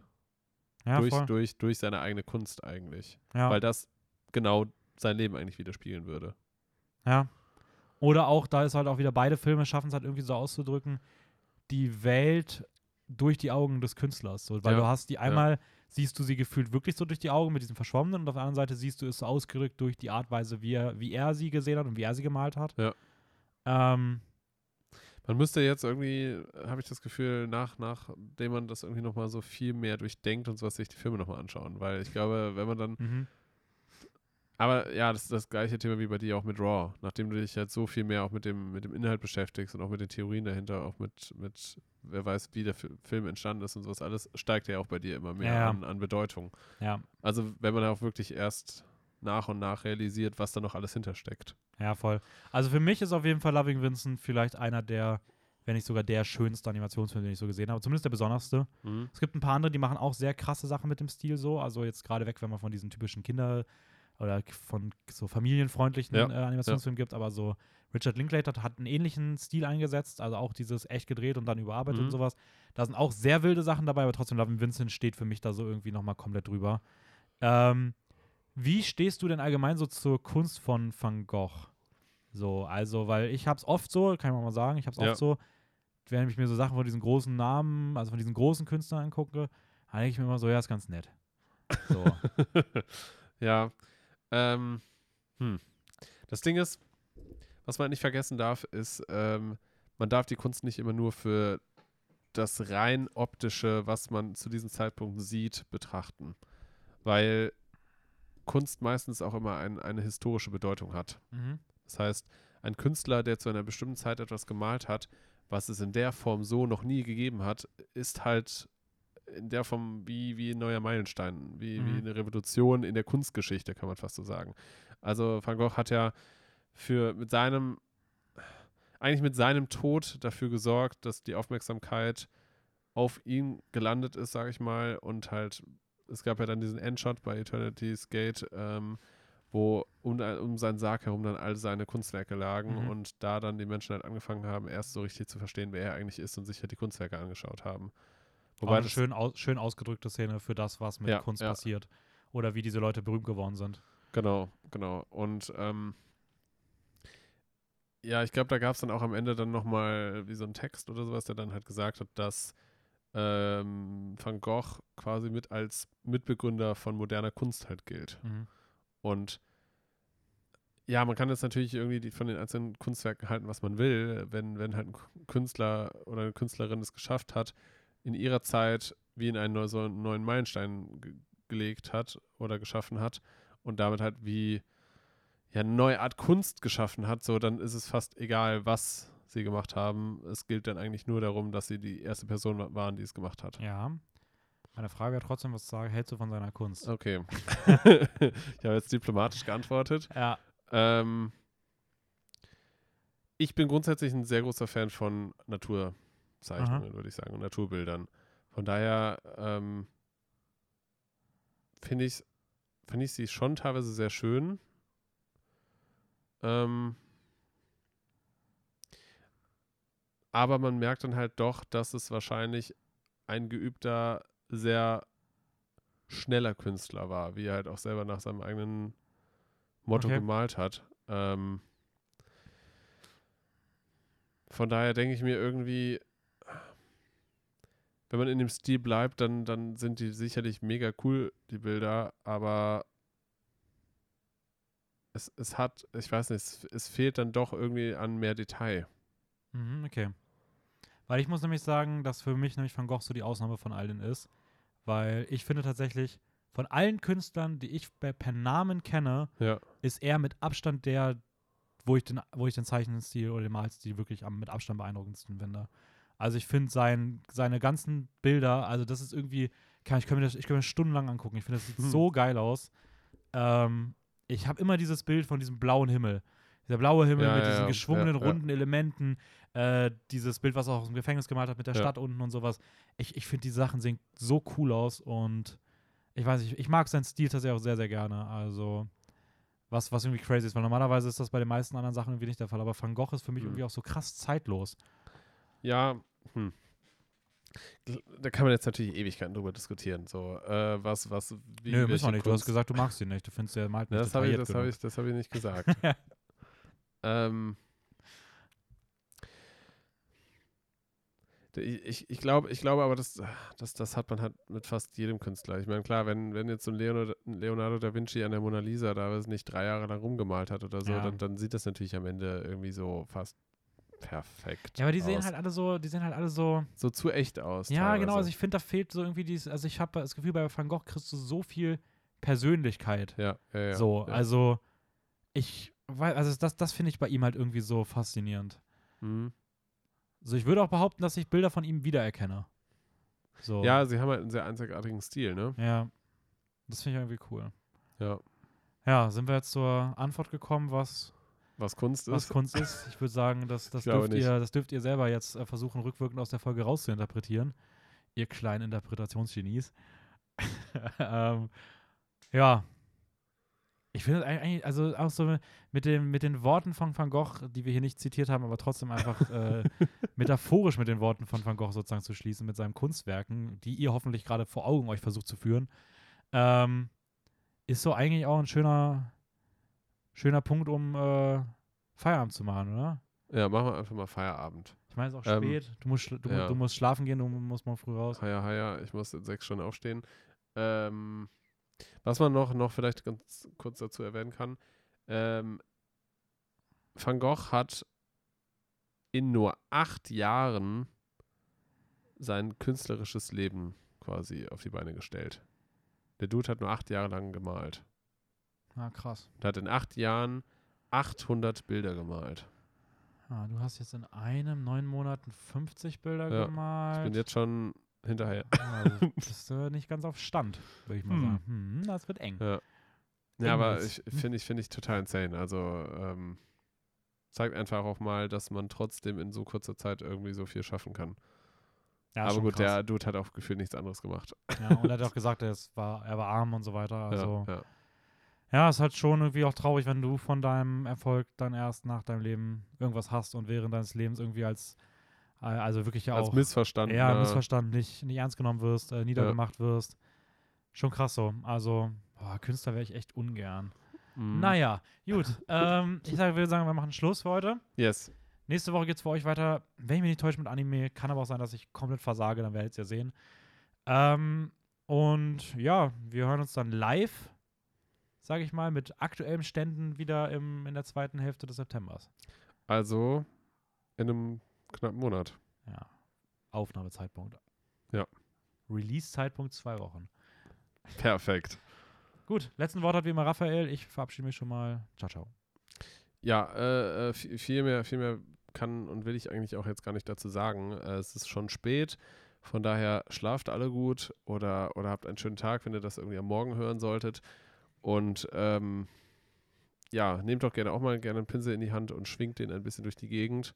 Malt einfach mal auf Wände, ne? Hex, Hex. eure, eure Mitbewohner werden, werden es euch danken, wenn ihr die, die Wände einfach mal anmalt und daraufhin dann ein, ein sehr schönes und, und äh, herzerwärmendes Tschüss.